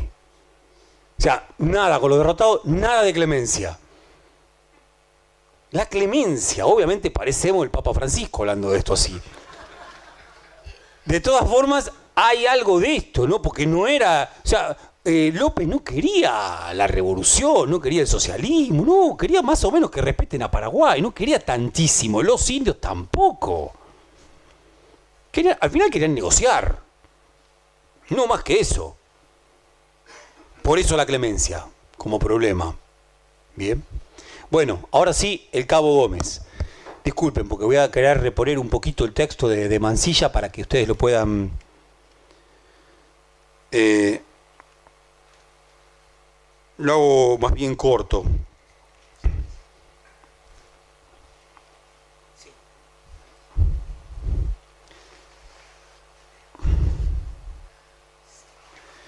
Bien, eh, batalla de Curupaití, no lo voy a estar contando más que después lo leen ustedes. Eh, eh, batalla de Curupaití, dice Mansilla, momento complejísimo, siempre es el momento cuando termina una batalla y uno pasa el nombre de sus soldados para ver cuál de ellos sigue estando vivo y cuál no. Y él llega a decir, confieso que lo he amado, ama a un cabo, un cabo que se llama Cabo Gómez, correntino. Correntino lo describe, 30, 35 años, muy fuerte, habla guaraní, una mezcla entre guaraní y el castellano. Eh, eh, lo conoce particularmente porque era un hombre que había llegado a su, al ejército de línea, él era parte de la Guardia Nacional, porque había sido degradado en la Guardia Nacional, porque se había agarrado una borrachera importante, a la que parece que era afecto, y por eso lo mandan al ejército de línea. De todas maneras, rápidamente se destacan del ejército de línea, pasa a ser cabo. Eh, a Mansilla le interesa muchísimo el tipo de hombre que es este cabo Gómez, entre otras cosas porque una vez, antes de la batalla de Curupaití, se le acerca por primera vez a hablarle directamente y se da cuenta Mansilla que estaba borracho. Y claro, estaba borracho para animarse a hablar con él. ¿no? Para animarse a hablar con él se había puesto borracho, para pedirle permiso para ir a visitar a su hermana, que vivía ahí nomás, cruzando el río en Corrientes. Va a visitar a la hermana, vuelve con regalos para todos y con comida para todos. Es hermoso el relato, hermosísimo. El, el... Discúlpeme que voy a leer algo. Esto que voy a leer es otra cosa, creo, pero no importa. Eh, me empiezo a entusiasmar porque me gusta muchísimo este texto.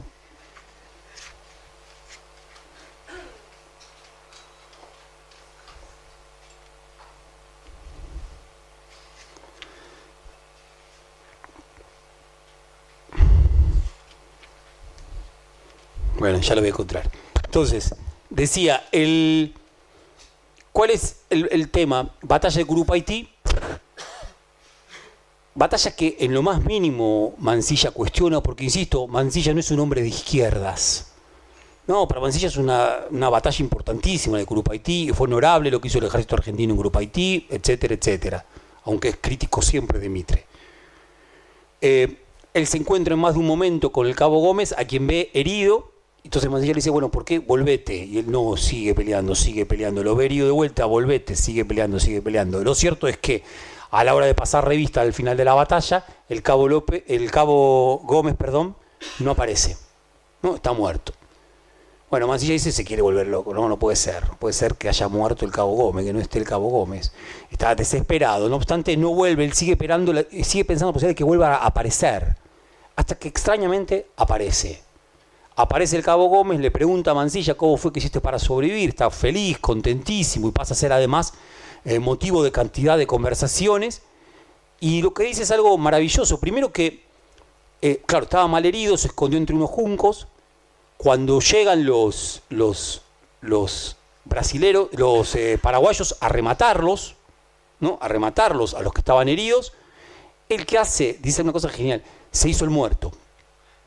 Se hizo el muerto y al hacerse el muerto pasó desapercibido. Se logró eh, curar un poco las heridas, después terminó en un hospital brasilero y en el hospital brasilero, choc, de vuelta en el ejército, vuelve a sumarse. Interesantísimo que no haya pensado nunca en escaparse el Cabo Gómez. O sea, nunca pensó en escaparse.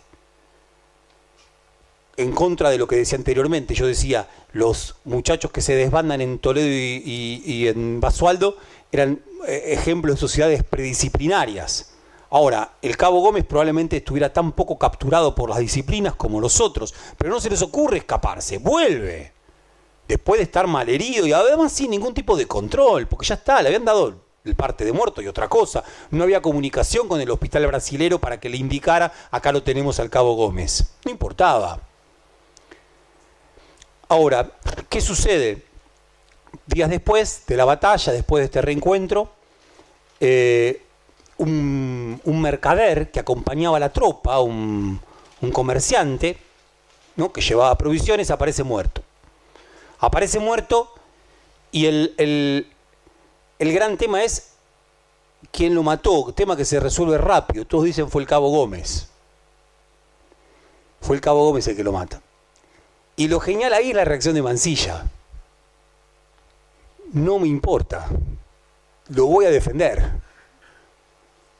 Es más, lo agarra y le dice, decime, bueno, ¿por qué lo mataste? ¿Cómo fue? Te voy a defender igual, vos decímelo, contámelo, yo voy a hacer que no te hagan nada vos. Digo, Mansilla como capitán, de alguna manera se comporta o quiere comportarse más allá de la ley con ese, con ese cabo. Quiere decir, mi poder como poder de soberanía es un poder que puede decidir sobre la vida y la muerte más allá de la ley. ¿No? Como un poder predisciplinario previo político. ¿Bien? Como un poder es excepcional dentro de la guerra. Pero él dice, yo no me importa lo que vos hayas hecho.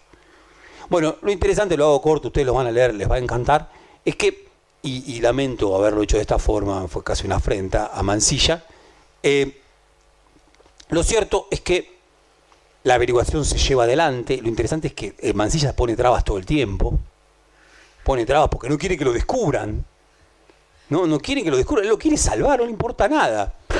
Hasta que finalmente la mayoría dice, no, eres el culpable, y finalmente termina siendo encontrado como culpable. ¿Y qué cuenta? Eh, se había emborrachado, no, la clásica, se había emborrachado, y es más, él quería matar a otro. Quería matar a otro que durante la batalla lo había acusado de cobarde, el alférez Guevara. Había querido matar al alférez Guevara, pero se había confundido y había terminado matando al comerciante. Ahora, entonces, lo fusilan, ¿no? Al cabo Gómez. Lo fusilan y, eh, ahora sí, esto lo voy a leer. Dice, cuando lo fusilan, el cabo Gómez grita. En verdad, antes se ve con Mancilla. Mancilla dice, necesitas algo, no necesito nada.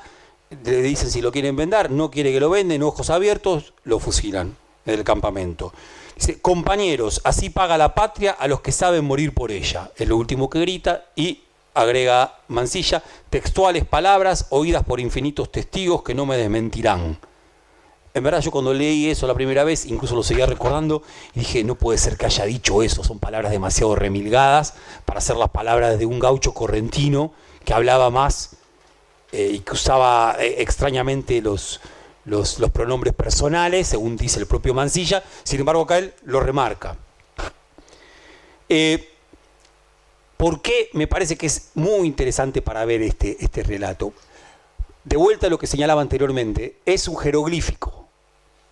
Este tipo de relatos son jeroglíficos, que no terminan de develar enteramente su sentido. Esa fascinación, este hombre que habla guaraní, que parece un paraguayo, que parece un paraguayo, ¿bien? Que sin embargo no lo es, que lucha denodadamente, al mismo tiempo este mancilla que se quiere comportar como un capitán del viejo estilo, sin embargo finalmente la ley es lo que impera. Y la ley lo que indica es, es el culpable y no puede hacer nada él como capitán. De vuelta, como una situación de gran indeterminación entre un momento y otro, nuevo, viejo. No me cabe la menor duda que Rosas o cualquier otro caudillo de otra época o militar de otra época, aquel que él quería salvar, lo salvaba. Sin embargo, acá hay formas que ya son otras. Mancilla que no se quiere acoplar a ellas. Ahora, a la vez, también lo que hace Mancilla es ponerle nombre propio a un gaucho correntino. Eso es genial. Que le dedique un nombre, con nombre propio a un gaucho correntino un texto. Bueno, ahí habla de, de esa clemencia. No, de la clemencia de la propia escritura, que puede ser clemente a la hora de nombrar a eso que si no, no tiene nombre. Bien. Eh, de otra manera, ¿no? El, el eh, perdón, les contaba lo de Dominguito. Dominguito muere en Curupaití. Sarmiento, 1886, a dos años de morir, el último gran libro que escribe Sarmiento es Vida de Dominguito. Intenta reconciliarse con su hijo. ¿No? Intenta reconciliarse con su hijo. Y escribe Vida de Dominguito. Es maravilloso el texto, hermosísimo. Entre otras cosas, reivindica mucho la figura de la madre.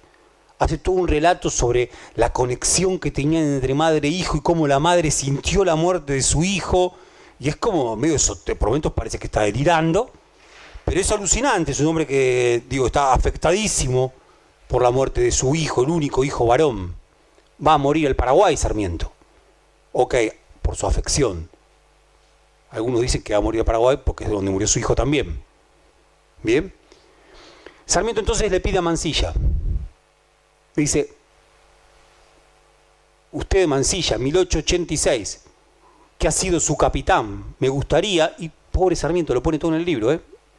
eh me gustaría, le escribí a Mansilla, me gustaría que haga un retrato de mi hijo. Usted que lo conoció también en esos últimos días.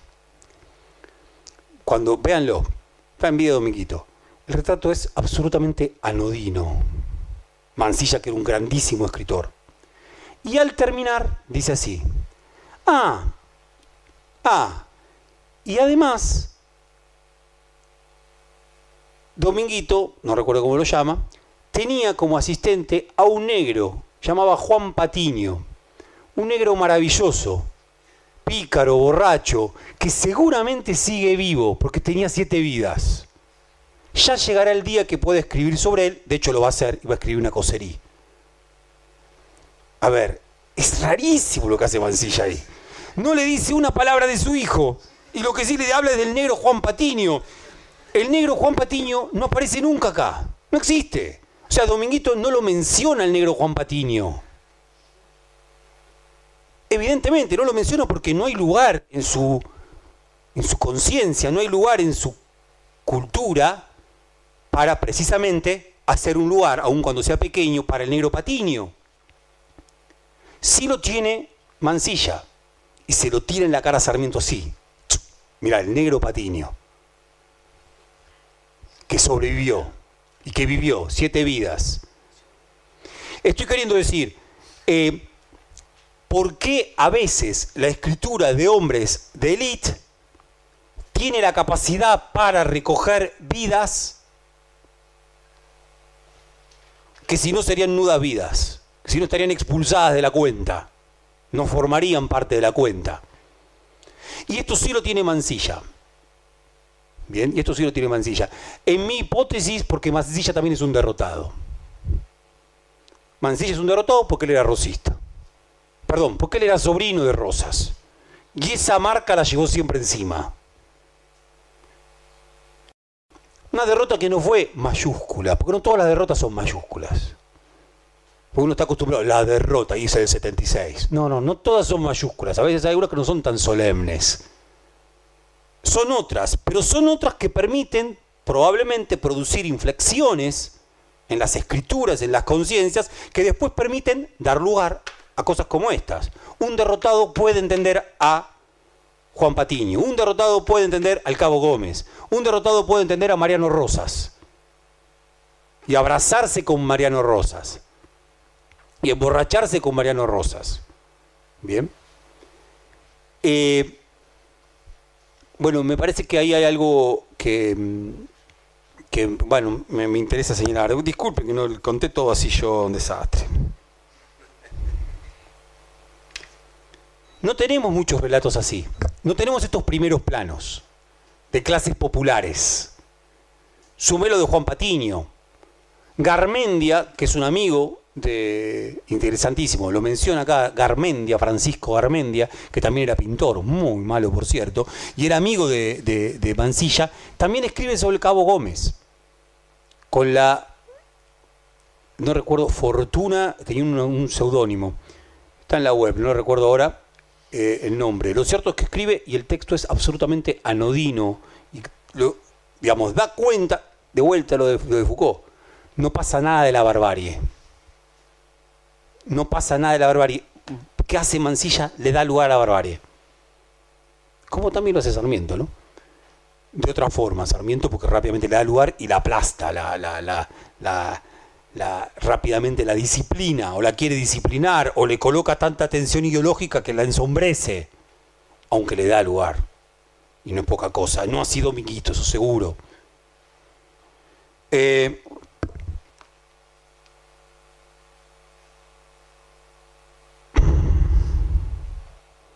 Miren esta frase, no tiene nada que ver esta frase, pero va de vuelta. Estoy, con las frases militaristas. Estoy un día absolutamente militarista. Al día siguiente, otras impresiones sirvieron de pasto a la conversación. Está contando de, lo que les pasaba en el campamento allá en Tuyutí, ¿no? Sin duda alguna que nada hay tan fecundo para la cabeza y para el corazón como dos ejércitos que se acechan, que se tirotean y se cañonean desde que sale el sol hasta que se pone. Está buenísimo, ¿no? Sin duda alguna que nada hay tan fecundo para la cabeza y para el corazón como dos ejércitos que se acechan, que se tirotean y se cañonean desde que sale el sol hasta que se pone. Estoy tentadísimo de decir un montón de cosas que no las puedo decir porque sé que me están filmando. Así que... Pero bueno, es parte del asunto. Ah, sí, sí, sí, voy a ir. ahora ya mismo, ya mismo voy a ir sobre esto. Pero el, lo que estaba por decir es, este, esta frase que acabo de leer, esta, esta oración, no, no hay nada más no, fecundo para la cabeza y para el corazón que dos ejércitos. Hay que pensarla en este tema de la guerra en la filigrana de la paz. Yo estoy de acuerdo. El antagonismo hace pensar muchísimo y hace que el corazón sea más, más interesante lo que ocurra en el corazón también, las pasiones, sin duda. O sea, la, mera, la mera amistad y la mera armonía no produce nada interesante en el pensamiento. Civilización y barbarie. Sin duda, produjo muchísimo pensamiento. Eh, los anhelos altos, complejos, difíciles, producen mucho pensamiento. El tema es que si lo entendemos esto solamente como dos ejércitos, literalmente, Obviamente él lo dice literalmente, pero yo estoy queriéndolo pensar de otra forma, ¿no? Entonces, hay algo de la atención que ayuda muchísimo al pensamiento. Bien. Eh, por este lado. Bueno, ahora sí sigo. Ah, le comentaba desde el comienzo a, Adriano que quedé. Ah, perdón. dos cositas. Esto para hacer estudios ustedes que tengan ganas, ¿no? en Operación Masacre de Rolfo Walsh, que es un libro que también habla de sobrevivientes.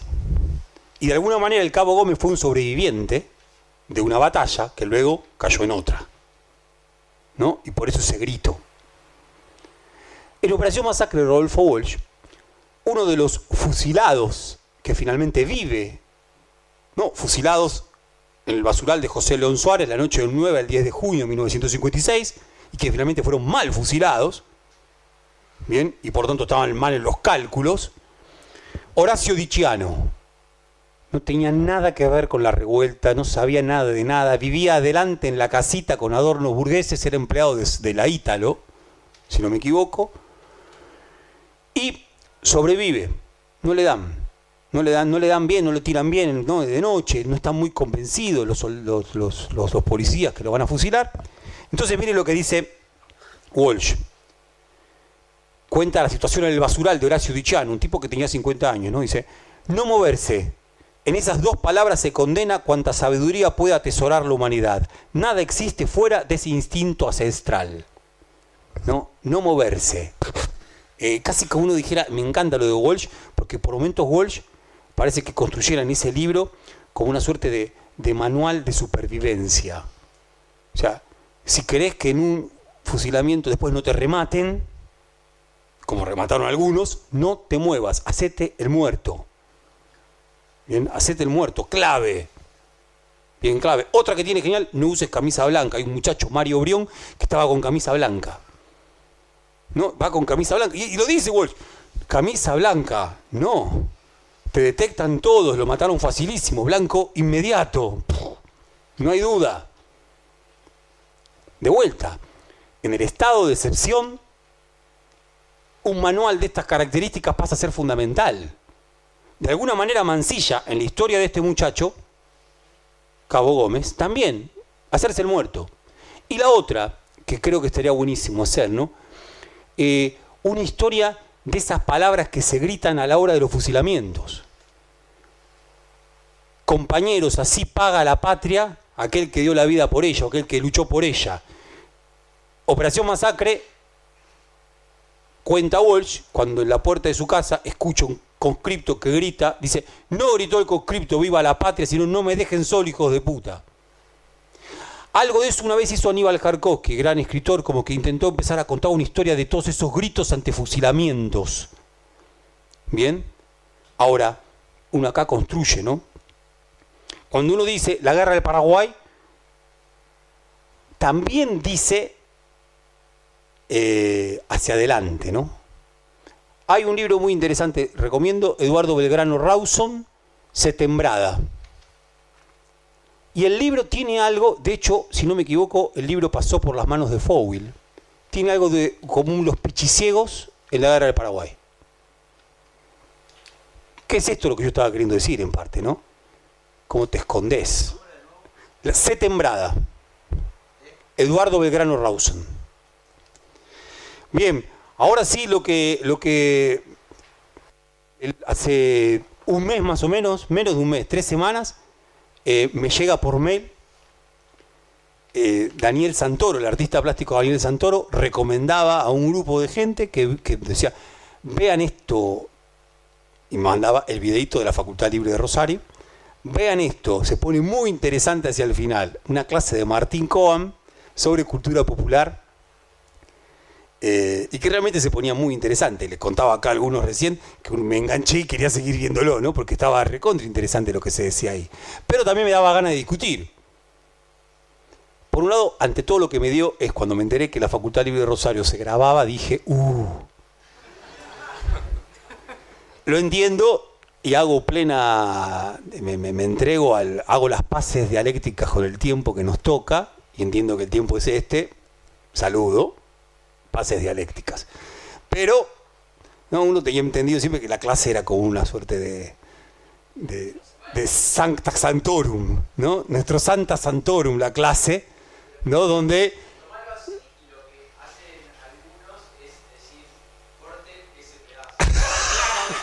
que nunca pasa aparte eso. No, no, no. No, no, no. Uh.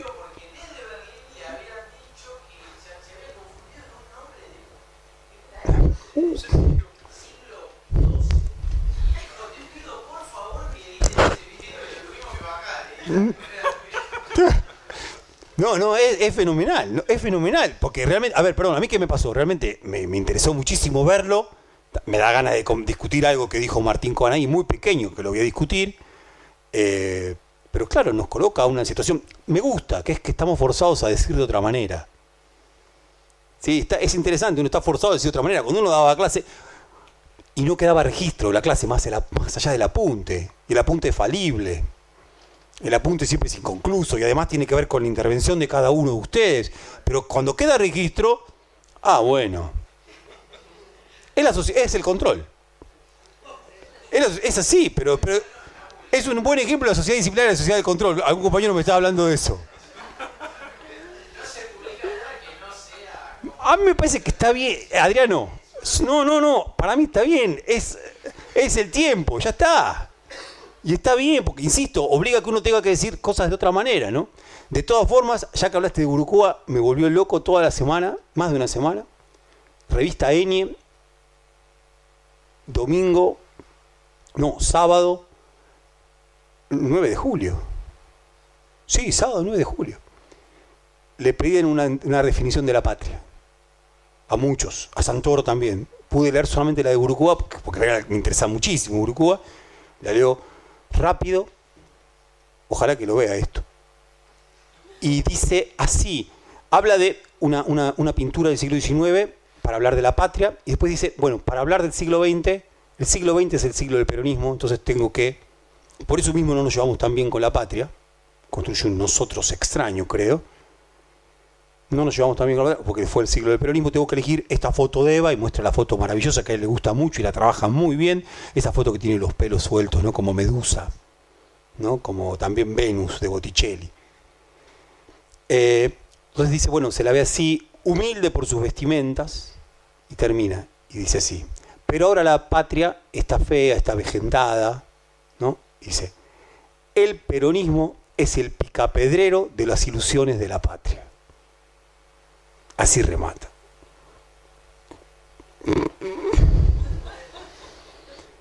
que es una edición fortísima, pero también está equivocada. Ojalá que él mismo la quiera corregir, porque Los Picapedreros es un genial cuadro de Gustave Courbet, con el que comienza casi la, representación de los trabajadores en el arte.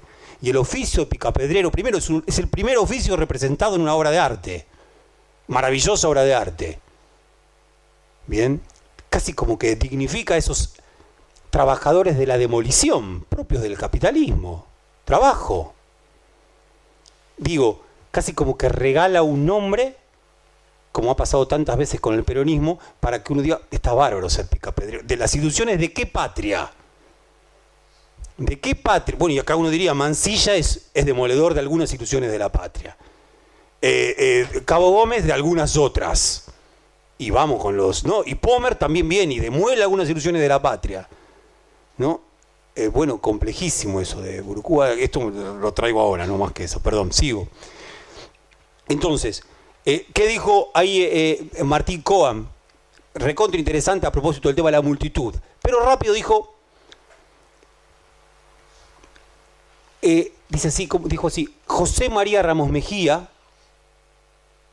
presidente del Consejo Nacional de Educación, agregó yo, en el año 1908 hasta el 1912-13,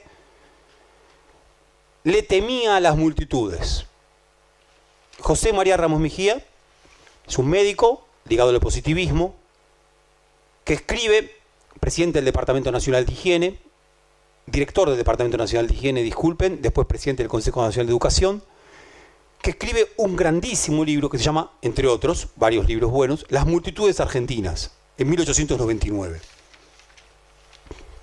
Entonces, a partir de eso que dice Martín, en esta clase que me llega por Daniel Santoro, me interesaba traerlo porque me parece que puede ser muy interesante dar cuenta de este concepto de multitud que tiene José María Ramos Mejía, lo voy a hacer muy corto, no solamente para esta clase, sino para las que siguen. Para mí seguro, quizá también para Gabriel y para Daniel también, ¿no? Ahora, les comento cuál es la, idea notable que tiene de multitud Ramos Mejía. Lejos de tenerle miedo, Ramón Mejía lo que parece decir es esto, lo que dice es esto. Eh, en la historia argentina, quien ha producido los acontecimientos fundamentales ha sido la multitud. ¿No? Ha sido la multitud. La multitud no nació de Belgrano, no nació de los jóvenes acomodados la defensa de Buenos Aires contra las invasiones inglesas, nació de la multitud. Es como reiterativo. Revolución de Mayo no nació, nació de la multitud la multitud que se había vuelto ejército. El capítulo de la multitud vuelta ejército es increíble. Para Ramos Mejía, extraño positivista que va a ser criticado por José Ingenieros, que en ese momento era sí un positivista y era su discípulo, después comentó eso, para Ramos Mejía, la multitud es sinónimo de fuerza. Si se quiere, este libro de Ramos Mejía está tomado por un vitalismo muy interesante, un vitalismo muy interesante, que ubica en la multitud la capacidad de producir prodigios y milagros políticos. Así lo dice él. Eh, multitud de la emancipación, multitud de las invasiones inglesas, multitud de la colonia antes, multitud de las tiranías, dice él. me preguntaba entonces, y encontré algo, si decía algo sobre la, la guerra del Paraguay y las multitudes. Y dice solamente esto.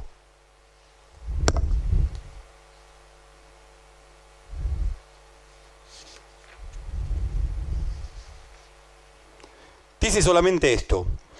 Un buque está provisto para defenderse por los flancos y las puntas, pero indefenso en la quilla, porque la arquitectura naval y la ciencia de la guerra no prevén que por allí pueda ser atacado.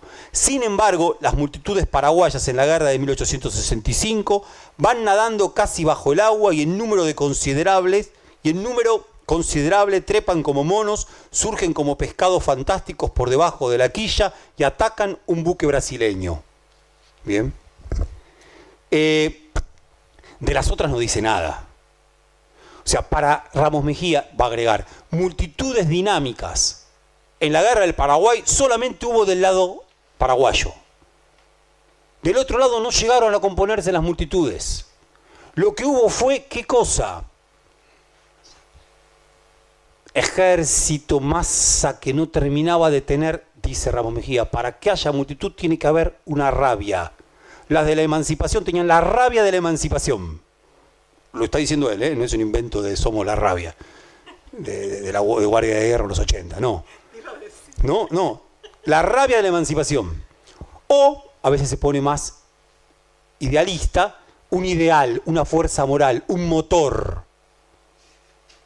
En la guerra del Paraguay, las multitudes que fueron movilizadas por el ejército de Brasil y por el ejército argentino no eran multitudes dinámicas, eran masas sumadas a un ejército, encuadradas a un ejército, pero que no estaban movidas por ese ideal, ese motor, esa rabia. Multitud dinámica solamente acá. A ver, rápidamente está tomado el tópico, probablemente también de estudios fáciles, ¿no? Ah, los compara con animales, monos, peces fantásticos, los denigra. No, en la lógica de Ramos Vigía, eso es lo que los hace poderosos. Mire lo que está diciendo. La ciencia naval había preestablecido determinadas cosas. La multitud dinámica es capaz de burlar lo que la ciencia había prefijado. En su guerra, en inferioridad numérica, en inferioridad económica, en inferioridad de potencia, de despliegue bélico, sin embargo encuentra una manera de asaltar los barcos. ¿Cómo? Y deviene bueno, por supuesto, hay algo ahí, deviene animal. Pero no como un devenir animal que los transforma en, a los Sarmiento, ah, devinieron entonces, eh, son víboras, son serpientes, son hienas. No es un descalificativo, sino se transforma en una suerte de enorme poder de esa multitud. Está tomado, si, hay que filiar el pensamiento de Ramos Mejía hacia algún lado, es hacia pocos, hacia atrás en la tradición argentina. En la del presente tiene bastantes. Uno, lo dice Martín Coba muy bien, es Gustav Le Bon. Gustav Le Bon, Psicología de las Multitudes, le interesa Freud y le interesa Mussolini después. Bueno, está pensando en la fuerza, ¿no? A Ramón Mejía le interesa la fuerza y le interesa sobre todo eso. Como a Walsh también le interesa la fuerza y encuentra la fuerza en ese barrio obrero de Bulone, ¿no? Con esos, eh, eh, digamos, bien trabajadores, digamos, hiperpoderosos.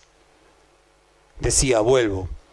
Eh, Ramos Mejía entonces, ¿a qué multitud le teme en lo que escribe? Pero yo le creo bastante lo que escribe, ¿no? No, no, no, no es para no creerle. Eh, en lo que escribe, ¿a qué multitud le teme? Y a la que yo también le temo. Dice a la multitud estática. Diferencia. Las multitudes modernas, hay algo nuevo en la, época moderna. Está la multitud dinámica, está la multitud estática. Ay, genial. Pasa que, claro, uno lee, ah, por supuesto, Coan habla bien, acá pasó a ser Coan, ya no más Martín, habla bien de Tony Negri. Dice, güey, Tony Negri, Me gusta, no me gusta. No se sabe por qué, porque no, no cita nada en particular de Tony Negri. Negri, Tony, díganme Tony. Entonces, no, entonces, bueno, perdón, ahí sí me enojé, porque me parece que es mío cualquiera. O sea, citemos. Eh, entonces, habla bien de Tony Negri porque la multitud diversa, plural de Tony Negri, en contraposición con esta multitud homogénea. No, Ramón Mejía le teme, no le gusta la multitud estática. Dice, ¿qué es la multitud estática? La multitud que se forma en corrillos, la multitud que se forma por la lectura de los diarios. ¡Wow! No, estoy diciendo él, perdón, está ahí, está en el libro, pasa que no se lo lee. Casi siempre se dice, ok, Ramos Mejía, elite positivista, le tiene miedo a la multitud, punto, sigamos, pasemos a otro tema. No, multitud estática es la que se forma en corrillos, en los comités, en la lectura de los diarios. No hace falta que esté unida para constituir multitud. Ni siquiera hace falta que se movilice, ya es multitud.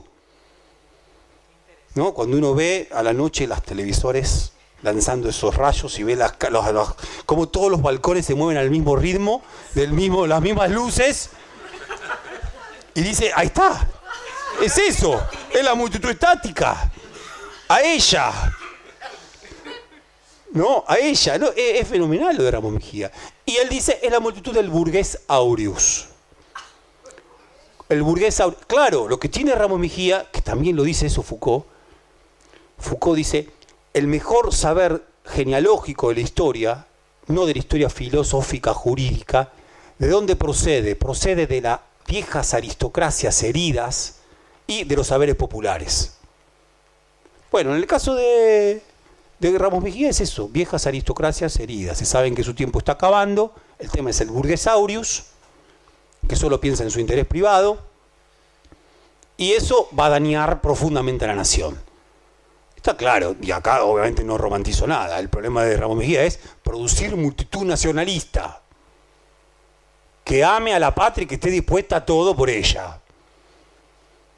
Hablábamos recién con Natalia, con la compañera, eh, me decía que estaba estudiando sobre el tema del Bicentenario, que hizo en el Centenario Ramos Mejía el acto más importante que se hace en el Centenario, el de la Infanta, el más interesante de todos, lo hace Ramos Mejía, cuando lleva a 30.000 chicos vestidos de blanco a cantar el himno nacional a la Plaza de los Dos Congresos. Lo organizó Ramos Mejía. Pero el otro día pensaba, a nadie se le ocurrió hacer eso. Tampoco en el 2010, ¿no? Hermoso. Pasa, suena fascista hacer eso. Suena que te agarra Foucault y te mata. No, pero Foucault escribió otras cosas. Y a Foucault hoy le gustaría una cosa así, porque sabría que hoy va contrapelo eso. 30.000 chicos cantando el himno, wow. ¿No? Está bien. Eh, bueno, hizo eso Ramos Mejía, ¿bien? Entonces, eh, es esa la multitud a la que le teme él, ¿no? Es esa la multitud a la que le teme. Acá hubo otra multitud. ¿Dónde más hubo multitud? Y esto no lo dice Ramos Mejía, y aquí sí lo podemos señalar. También probablemente uno podría decir en Basualdo y Toledo hubo esa multitud dinámica, que se desafectó del Estado, o prontamente lo que se produce después de la batalla de, de Curupaití, y ahora vamos a hablar de eso, que es primero una sublevación en Mendoza, en Mendoza una sublevación de primero de la policía y después de un conjunto de hombres que estaban destinados a ir a la guerra, que no quieren ir a la guerra, que se termina transformando en el levantamiento de Felipe Varela, que abarca todo el norte argentino, ¿no? Desde Mendoza hasta Salta, hasta el rozando con Santiago del Estero, finalmente va a terminar en una gran batalla contra los Tabuada. Bien, pero ahí también hay una enorme multitud que se activa. Bien. Decía esto, el dónde si uno tiene que filiar, ¿de dónde viene lo de lo de Ramos Mejía? Lo de Ramos Mejía está, hay que ligarlo con una idea de Sarmiento, ¿no? Hipótesis de Sarmiento sobre la Revolución de Mayo, ¿no? Capítulo 4 del Facundo. Sarmiento dice, Mientras la revolución es un asunto de partidos de la ciudad, no hay problemas. De un lado está el partido realista y de otro lado está el partido ilustrado. De un lado el partido que defiende el poder del siglo XVII y del otro el partido que defiende el poder nuevo, contractualista de los libros modernos. Bien. Señala entonces Sarmiento, ¿el problema cuál es? El problema ocurre cuando se convoca a un tercer elemento, una tercera entidad, esto lo trabajaba mucho Oscar Terán y lo trabajaba muy bien, bien, tercer elemento, tercera entidad, que son las masas gauchas, que en verdad no les importa mucho, dice así Sarmiento, ahí ya es él, que no les importa mucho la suerte de un partido o del otro, sino que aprovechan la oportunidad para sustraerse a toda autoridad. ¿Por qué se las llama esas masas gauchas? Porque tienen que desempatar el cotejo. La batalla está demasiado eh, pareja. ¿no? Entonces, obviamente, es el 5 y 6 de abril de 1811. Bien, es Artigas, la aparición de Artigas. Ahora, miren lo que dice Sarmiento, que es genial, con estas cosas que a Sarmiento se le escapan y dicen y como y terminan siendo, dice así, el tema es que esas masas gauchas que pasaban sus largas épocas de desocupación, bien, en la pulpería, dándose de apuñaladas o saliendo a cazar avestruces, tenían exceso de vida. Exceso de vida que hasta ese entonces, ¿dónde desplegaban? En esas correrías menores. La revolución le va a ofrecer a ese exceso de vida un campo de Marte en el cual volcarse. Bueno, ahí comenzó el desastre para Sarmiento. ¿Por qué? Porque esas multitudes producen, al estilo Ramos Mejía, producen ejércitos necesarios para afirmar la emancipación, pero también producen guerras civiles, también producen alzamientos. A ver, me gusta mucho eso de exceso de vida, que de vuelta alguien podría decir, ah, pero eso es animal. Y claro, porque hay algo de, bueno, exceso de vida, son, no, no, todavía no son sujetos un sujeto se define probablemente por eso mismo, porque la vida la tiene agarrada. Esto es un exceso, despliegue de vida. Bien, ahora, hay algo ahí ligado a la fuerza, que es también lo que toma Ramos Mejía. Bien.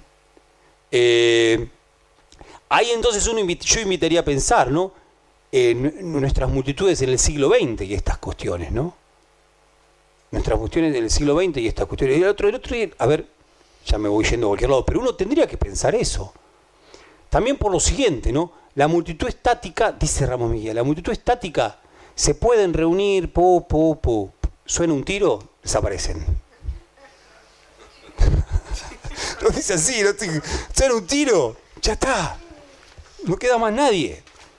Es un problema enorme ese, ¿eh? porque uno puede decir, uno podría pasar hacia atrás el cepillo en estos últimos años y ver cantidad de movilizaciones así, pero digo, de un lado y del otro. No solamente de uno, ¿eh? ¿No? En una cosa rara, un problema.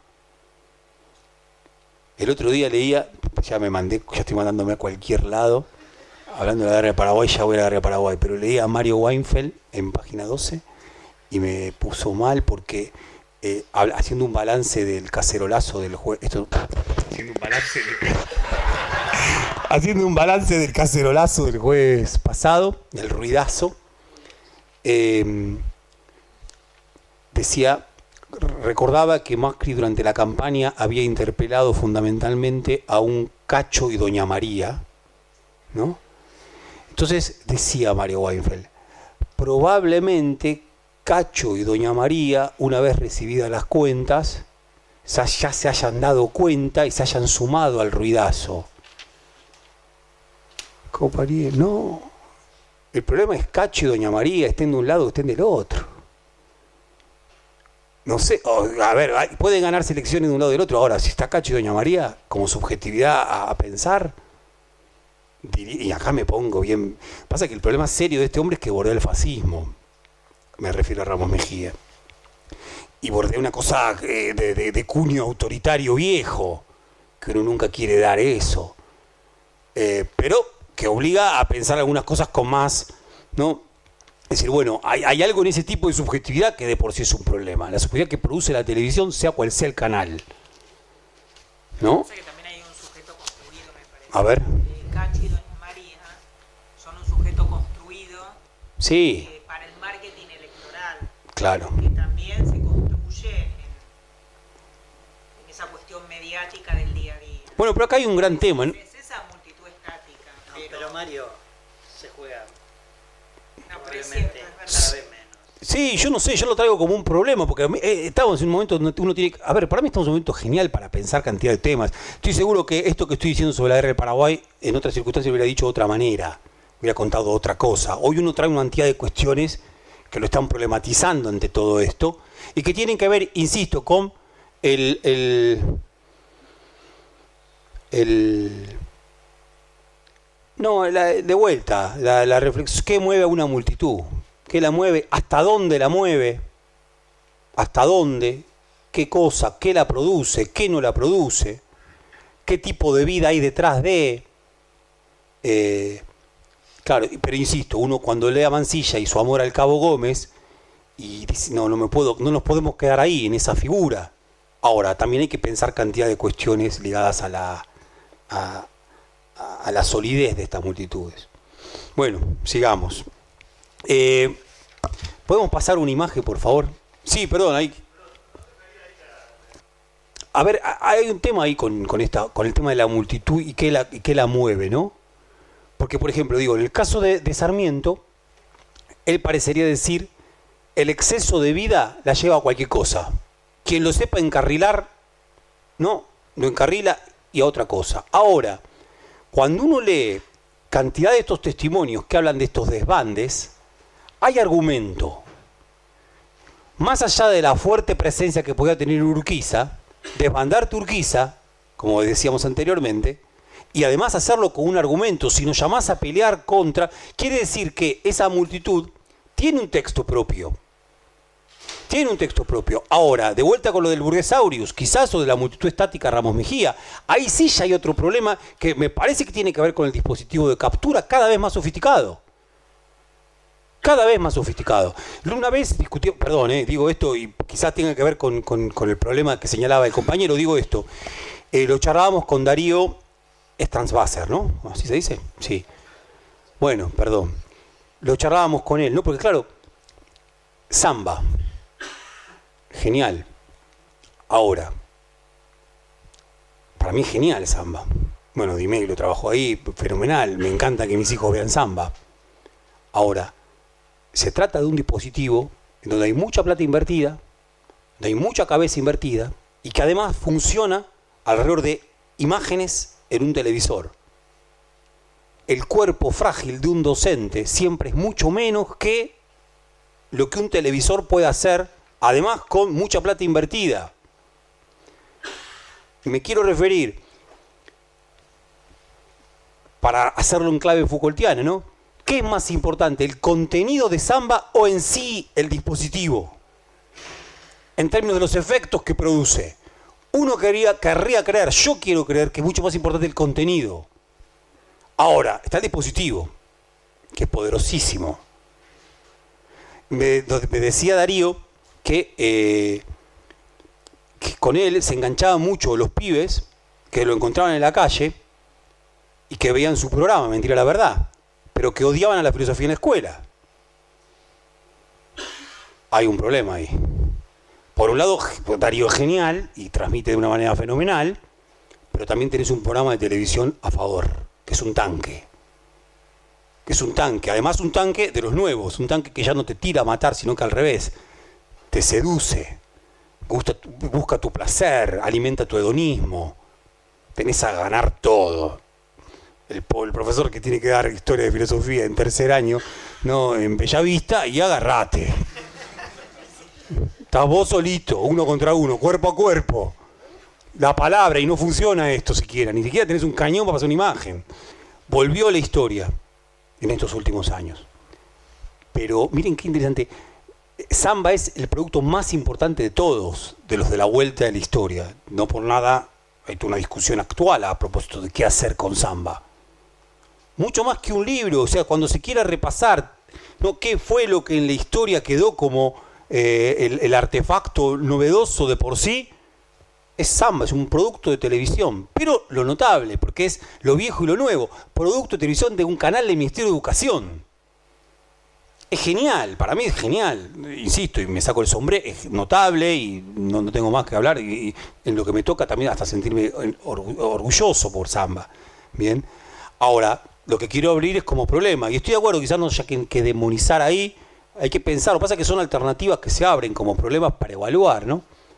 Eh, esta composición Ahora bien, si solamente producís multitud estática, estás en un problema. Eso sí, estamos de acuerdo, ahí estamos todos de acuerdo. Ahí está claramente. Claro, ahí lo de lo de Ramos Mejía, Ramos Mejía de vuelta, ¿no? Y ya seguimos, pero para conversar con la compañera, el otra cosa que Ramos Mejía ve muy bien, y lo ve también bien, bien Lebón, se están, se están yendo, che. Se me arman Leván de Toledo y Basualdo. Sí, voy redondeando. Discúlpeme, me quedé con un par de cosas que les voy a mandar. No, no, del desbande, ¿no? Qué tremendo esto, ¿cómo voy a sentir? Eh, el tema de las imágenes. A Ramos Mejía le interesa mucho el tema de las imágenes. Y muchísimo. Incluso lo que hace, porque está buenísimo lo de la palabra y la seducción, pero la imagen. Eh, dice Ramos Mejía, perdón, dice Tula el Perindongui, Ramos Mejía desde la presidencia del Consejo Nacional de Educación organizó una liturgia casi japonesa para rendirle culto a las imágenes en las aulas de las escuelas. Fue el tipo que ordenó cuadro de Belgrano, cuadro de San Martín, la patria, ¿no? Todo eso que después se vino a demoler porque estaba mal. Ahora, bueno, él necesitaba eso, que además era ante una población mayoritariamente inmigrante. Hay que construir eso. Bien. Eh, y eh, les decía, José Ingenieros, que es positivista, Van Lalet, discípulo de Ramos Mejía, escribe de inmediato una reseña contraria al libro. Porque le dice, usted como positivista no se puede fascinar con las multitudes. No puede hablar bien de ellas. Ramos Mejía la deja pasar. No, no le da ninguna importancia. ¿no? Eh, el, el, respecto a las multitudes inmigrantes, sí, claro, es cierto, está el tema de la multitud inmigrante. Ahora, para Ramos Mejía, los pilluelos, así dice, los pilluelos, hijos de inmigrante, están totalmente en disposición para ser parte de la multitud nacionalista. Y habla incluso de los desfiles militares. Dicen, con qué emoción los pilluelos de la calle, ¿no? hijos de inmigrantes, ven los desfiles militares y se fascinan. Y lo contrapone a que él parece decir, hay algo ya en las clases acomodadas que no les permiten devenir multitud. Como que tienen multitud dinámica, como que tienen reparos a devenir esa multitud. Bueno, está claro que es una mirada de la élite, lo seguro. Lo que a mí me está interesando es esto que dice Foucault, cómo hay saberes de élite que, en tanto también fueron derrotados, pueden ser útiles para pensar lo que hoy puede devenir crítico de la cultura hegemónica. Y ahí hay saberes populares y también saberes de élite. Ahora entiendo por qué hiciste a Junger varias veces. Está bien, hay que, ser, que hacerse caro de eso. ¿no? Y aparte, todo el tiempo nos van a llamar picapedreros de o fascistas. Bueno, hay algo de eso que uno puede leer, escuchar, entender, ¿no? Sabiendo que no tiene nada que ver con el fascismo, obvio. Eh, bueno, perdón, voy a, voy, a redondear. El, quería traer esta imagen que es alucinante también, que es, en verdad, termino con, las imágenes de, Cándido y contándoles tan solo como... Va, con, termino contándoles las imágenes. Esta imagen es Cándido, ¿no? De vuelta es el repliegue del ejército paraguayo, lo que queda cuando el ejército se repliega. Campo arrasado. Bien, sin batalla. Por favor, la próxima y voy contando. Esto sí es una de las vistas de uno de los ataques de las columnas argentinas en Curupaití. Bien, en Curupaití. Acá sí ya hay guerra y hay humo de metralla, ¿no? Hay humo de disparos. Eh, ahora, insisto, yo busqué a propósito tener esta imagen bien distante, que es la imagen que propone el cuadro. Bien, aunque por supuesto uno se puede acercar mucho más. Hoy se puede producir algunos detalles, por favor. Esta es una bellísima imagen que es de la invernada, invernada del ganado del ejército oriental me encanta porque tiene algo de traslúcidos, ¿no? Los, las reses, ¿no? Una cosa extrañísima y también de vuelta con una cosa de dominio del paisaje que es eh, maravillosa. A ver qué más. Otra vez, acá este es un detalle ya de, la batalla de Curupaití. Y ahí se ven, sí, ya cuerpos caídos. Eh, hay una imagen donde hay un hombre manco, y parece que es el mismo, me contaba recién un compañero que en la película de, José Luis García, eh, José Luis García lo que busca en esa película de 2005 es buscar todo el tiempo el punto de vista desde el cual Cándido López miraba las escenas ¿no? y producía estas imágenes, ¿no? como si de esa forma pudiera dar con el jeroglífico que nos está proponiendo. Entonces se, un, se subía a un mangrullo típico de la guerra del Paraguay, que gran problema de la guerra del Paraguay, que no había, no había para hacer avistajes. Había globos entonces y mangrullos. Globos sí hubo, ¿no? globos aerostáticos.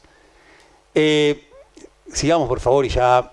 Esto, esto sí es después de la batalla de Curupaití. Digo, esto es donde estuvo, digamos, el Cabo Gómez, después de la batalla de Curupaití.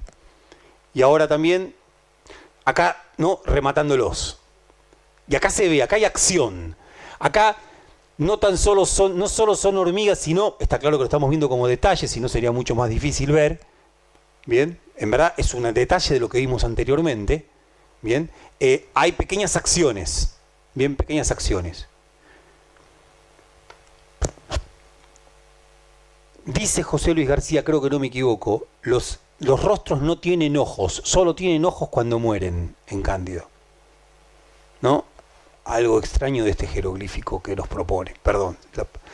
Bueno, esto es algo maravilloso que ha aparecido en el último tiempo, ¿verdad? Está hace muchísimo. Estaba la guerra empatada, estaba la guerra empatada. Después de la batalla de Curupaití, los paraguayos rearmándose, complicadísimos, muy difícil, van a empezar a sufrir rápidamente pequeños derrotas.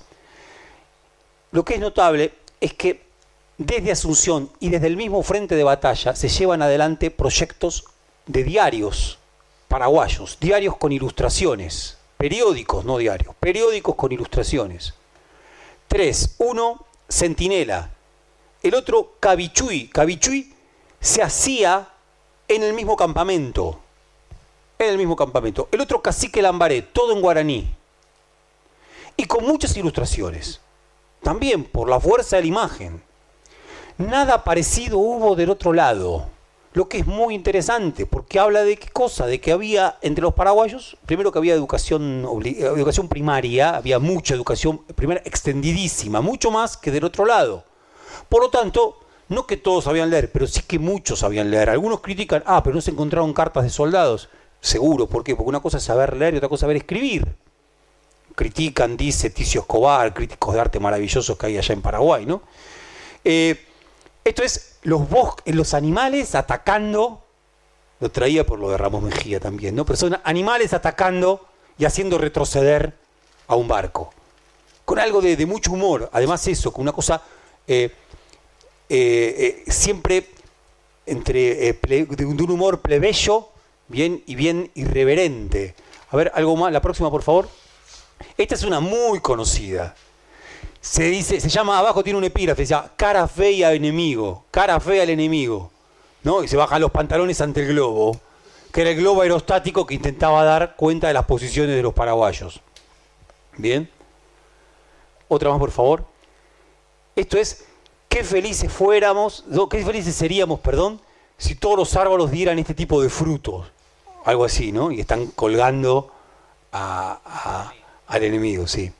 Sacadísimo, ¿no? Como que Porque esto tiene algo de desastres de la guerra de Goya, pero no en tono dramático, sino en solfa, en alentar.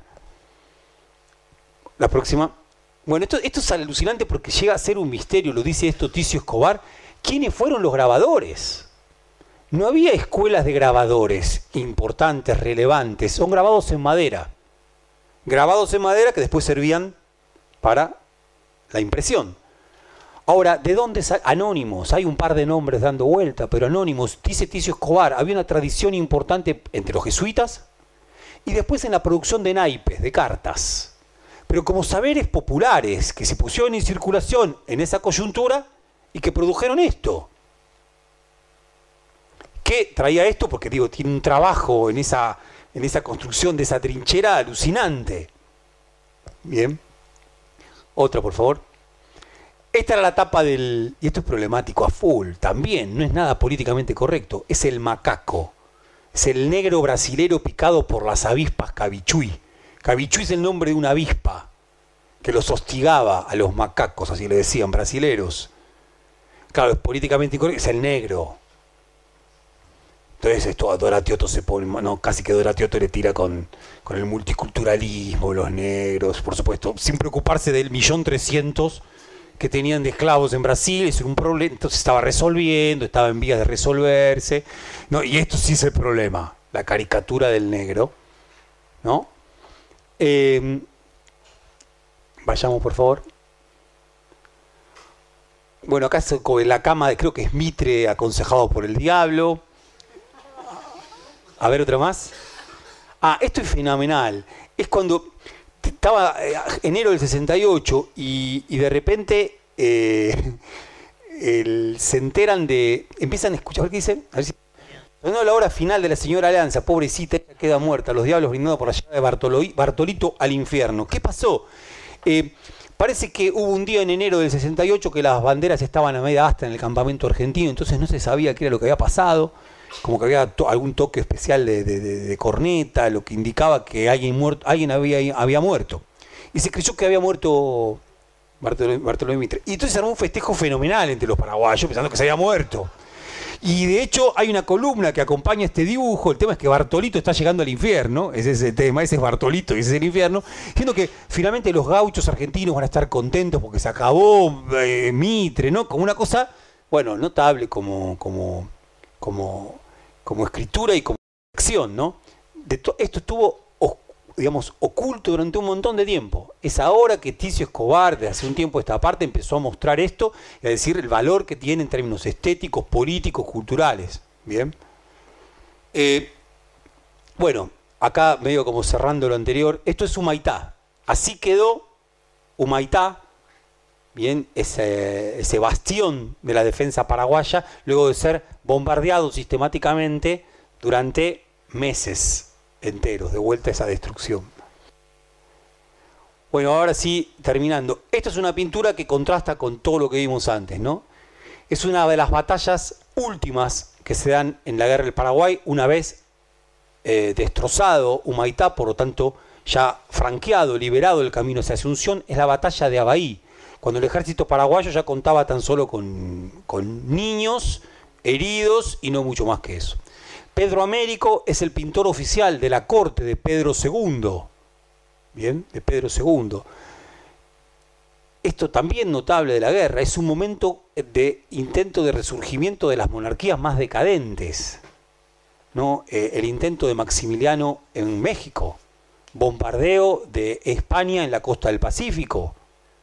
Eh, Pedro II es parte de esa, expresión de eso también le hace pintar a Pedro Américo, que es este pintor oficial, esta imagen de la guerra, que no tiene nada que ver con lo de Cándido. Digo, es, al revés, o sea, son todas acciones y, cuerpos, intenta ser como un tardíamente romántica, cielos tormentosos, eh, y cuerpos muy bien definidos en algo que tiene, que busca un sublime, que, increíblemente llega a ser, uno diría, abyecto. Bien. Eh, la falta de énfasis, la, circunscripción, los acentos tan leves que pone Cándido López le devuelven a la guerra quizás el verdadero tono que tuvo, el tono dramático que tuvo. Bien, mientras que esto parece ser casi una burla. Por supuesto, escuela europea pura. Eh, este supuestamente, la próxima por favor. Bueno, y contrasta con estas fotos también tomadas que son de vuelta, son fotos que, ¿no? Niños prisioneros paraguayos, tomadas estas fotos en Brasil con pies que lo sostienen. Una próxima que es del mismo tono. Y esta otra, que es un montón de cadáveres, foto, de vuelta. Un montón de cadáveres paraguayos. Eh, no sabemos si son muertos producidos por los disparos, si son muertos producidos por la peste, que asoló también a los ejércitos, pero lo cierto es que, de vuelta, es eh, el registro fotográfico que da con una imagen que parece ser de otro lado, no de acá. Está algo de umbral y algo que uno no termina de entender cómo pudo haber estado tan postergado en la narración de nuestra historia. Eh, ya ahí sí vamos terminando. Eh, bueno, sí, eh, la, última. Este es el mariscal Francisco Solano López, es la última foto que se le toma. cuando el mariscal comienza el momento que se llama de cacería, así dice de es la cacería del mariscal. Después de caído Asunción, Asunción cae el primero de enero de 1869, solo queda tomar al general, al mariscal, perdón, y a su tropa. Eh, es la cacería. Lo interesante es que Odratioto se burla de la paranoia del mariscal, pero al mismo tiempo llama cacería a la acción militar que se emprende en contra de él. ¿Cómo es eso? ¿Paranoico o es una cacería en contra tuya? ¿No? Y estas imágenes parecen ya ser imágenes de un hombre en, su final. Eh, ahora sí, la última, termino con esta.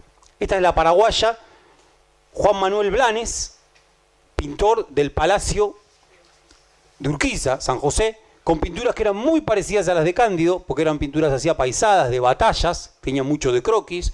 Después se forma como pintor en Europa y cuando vuelve se cuenta que pasa por el Museo de Río de Janeiro, donde estaba el cuadro de Pedro Américo, la batalla de Bahí, y le discute con este cuadro. Dice, este contra este. Ahora, ya es un cuadro de pintura europea. es lo mismo que hablábamos de dispositivo de la Es lo mismo. Es el mismo, es lo mismo, yo iba a decir eso, es la misma discusión. Eh, estaba batallando en el mismo terreno. En el otro terreno no se habla. Este cuadro es un cuadro eh, que en Paraguay es como un cuadro nacional, porque también habla de la resistencia de las mujeres paraguayas para reconstruir el Paraguay, jugado en ese pleno terreno. Bueno, iba a traer algo de Barrett, pero bueno, quedará para otro. En todo caso lo recomiendo por, por mail. Estamos acá, ¿no? Buenísimo. Nos vemos entonces próximamente.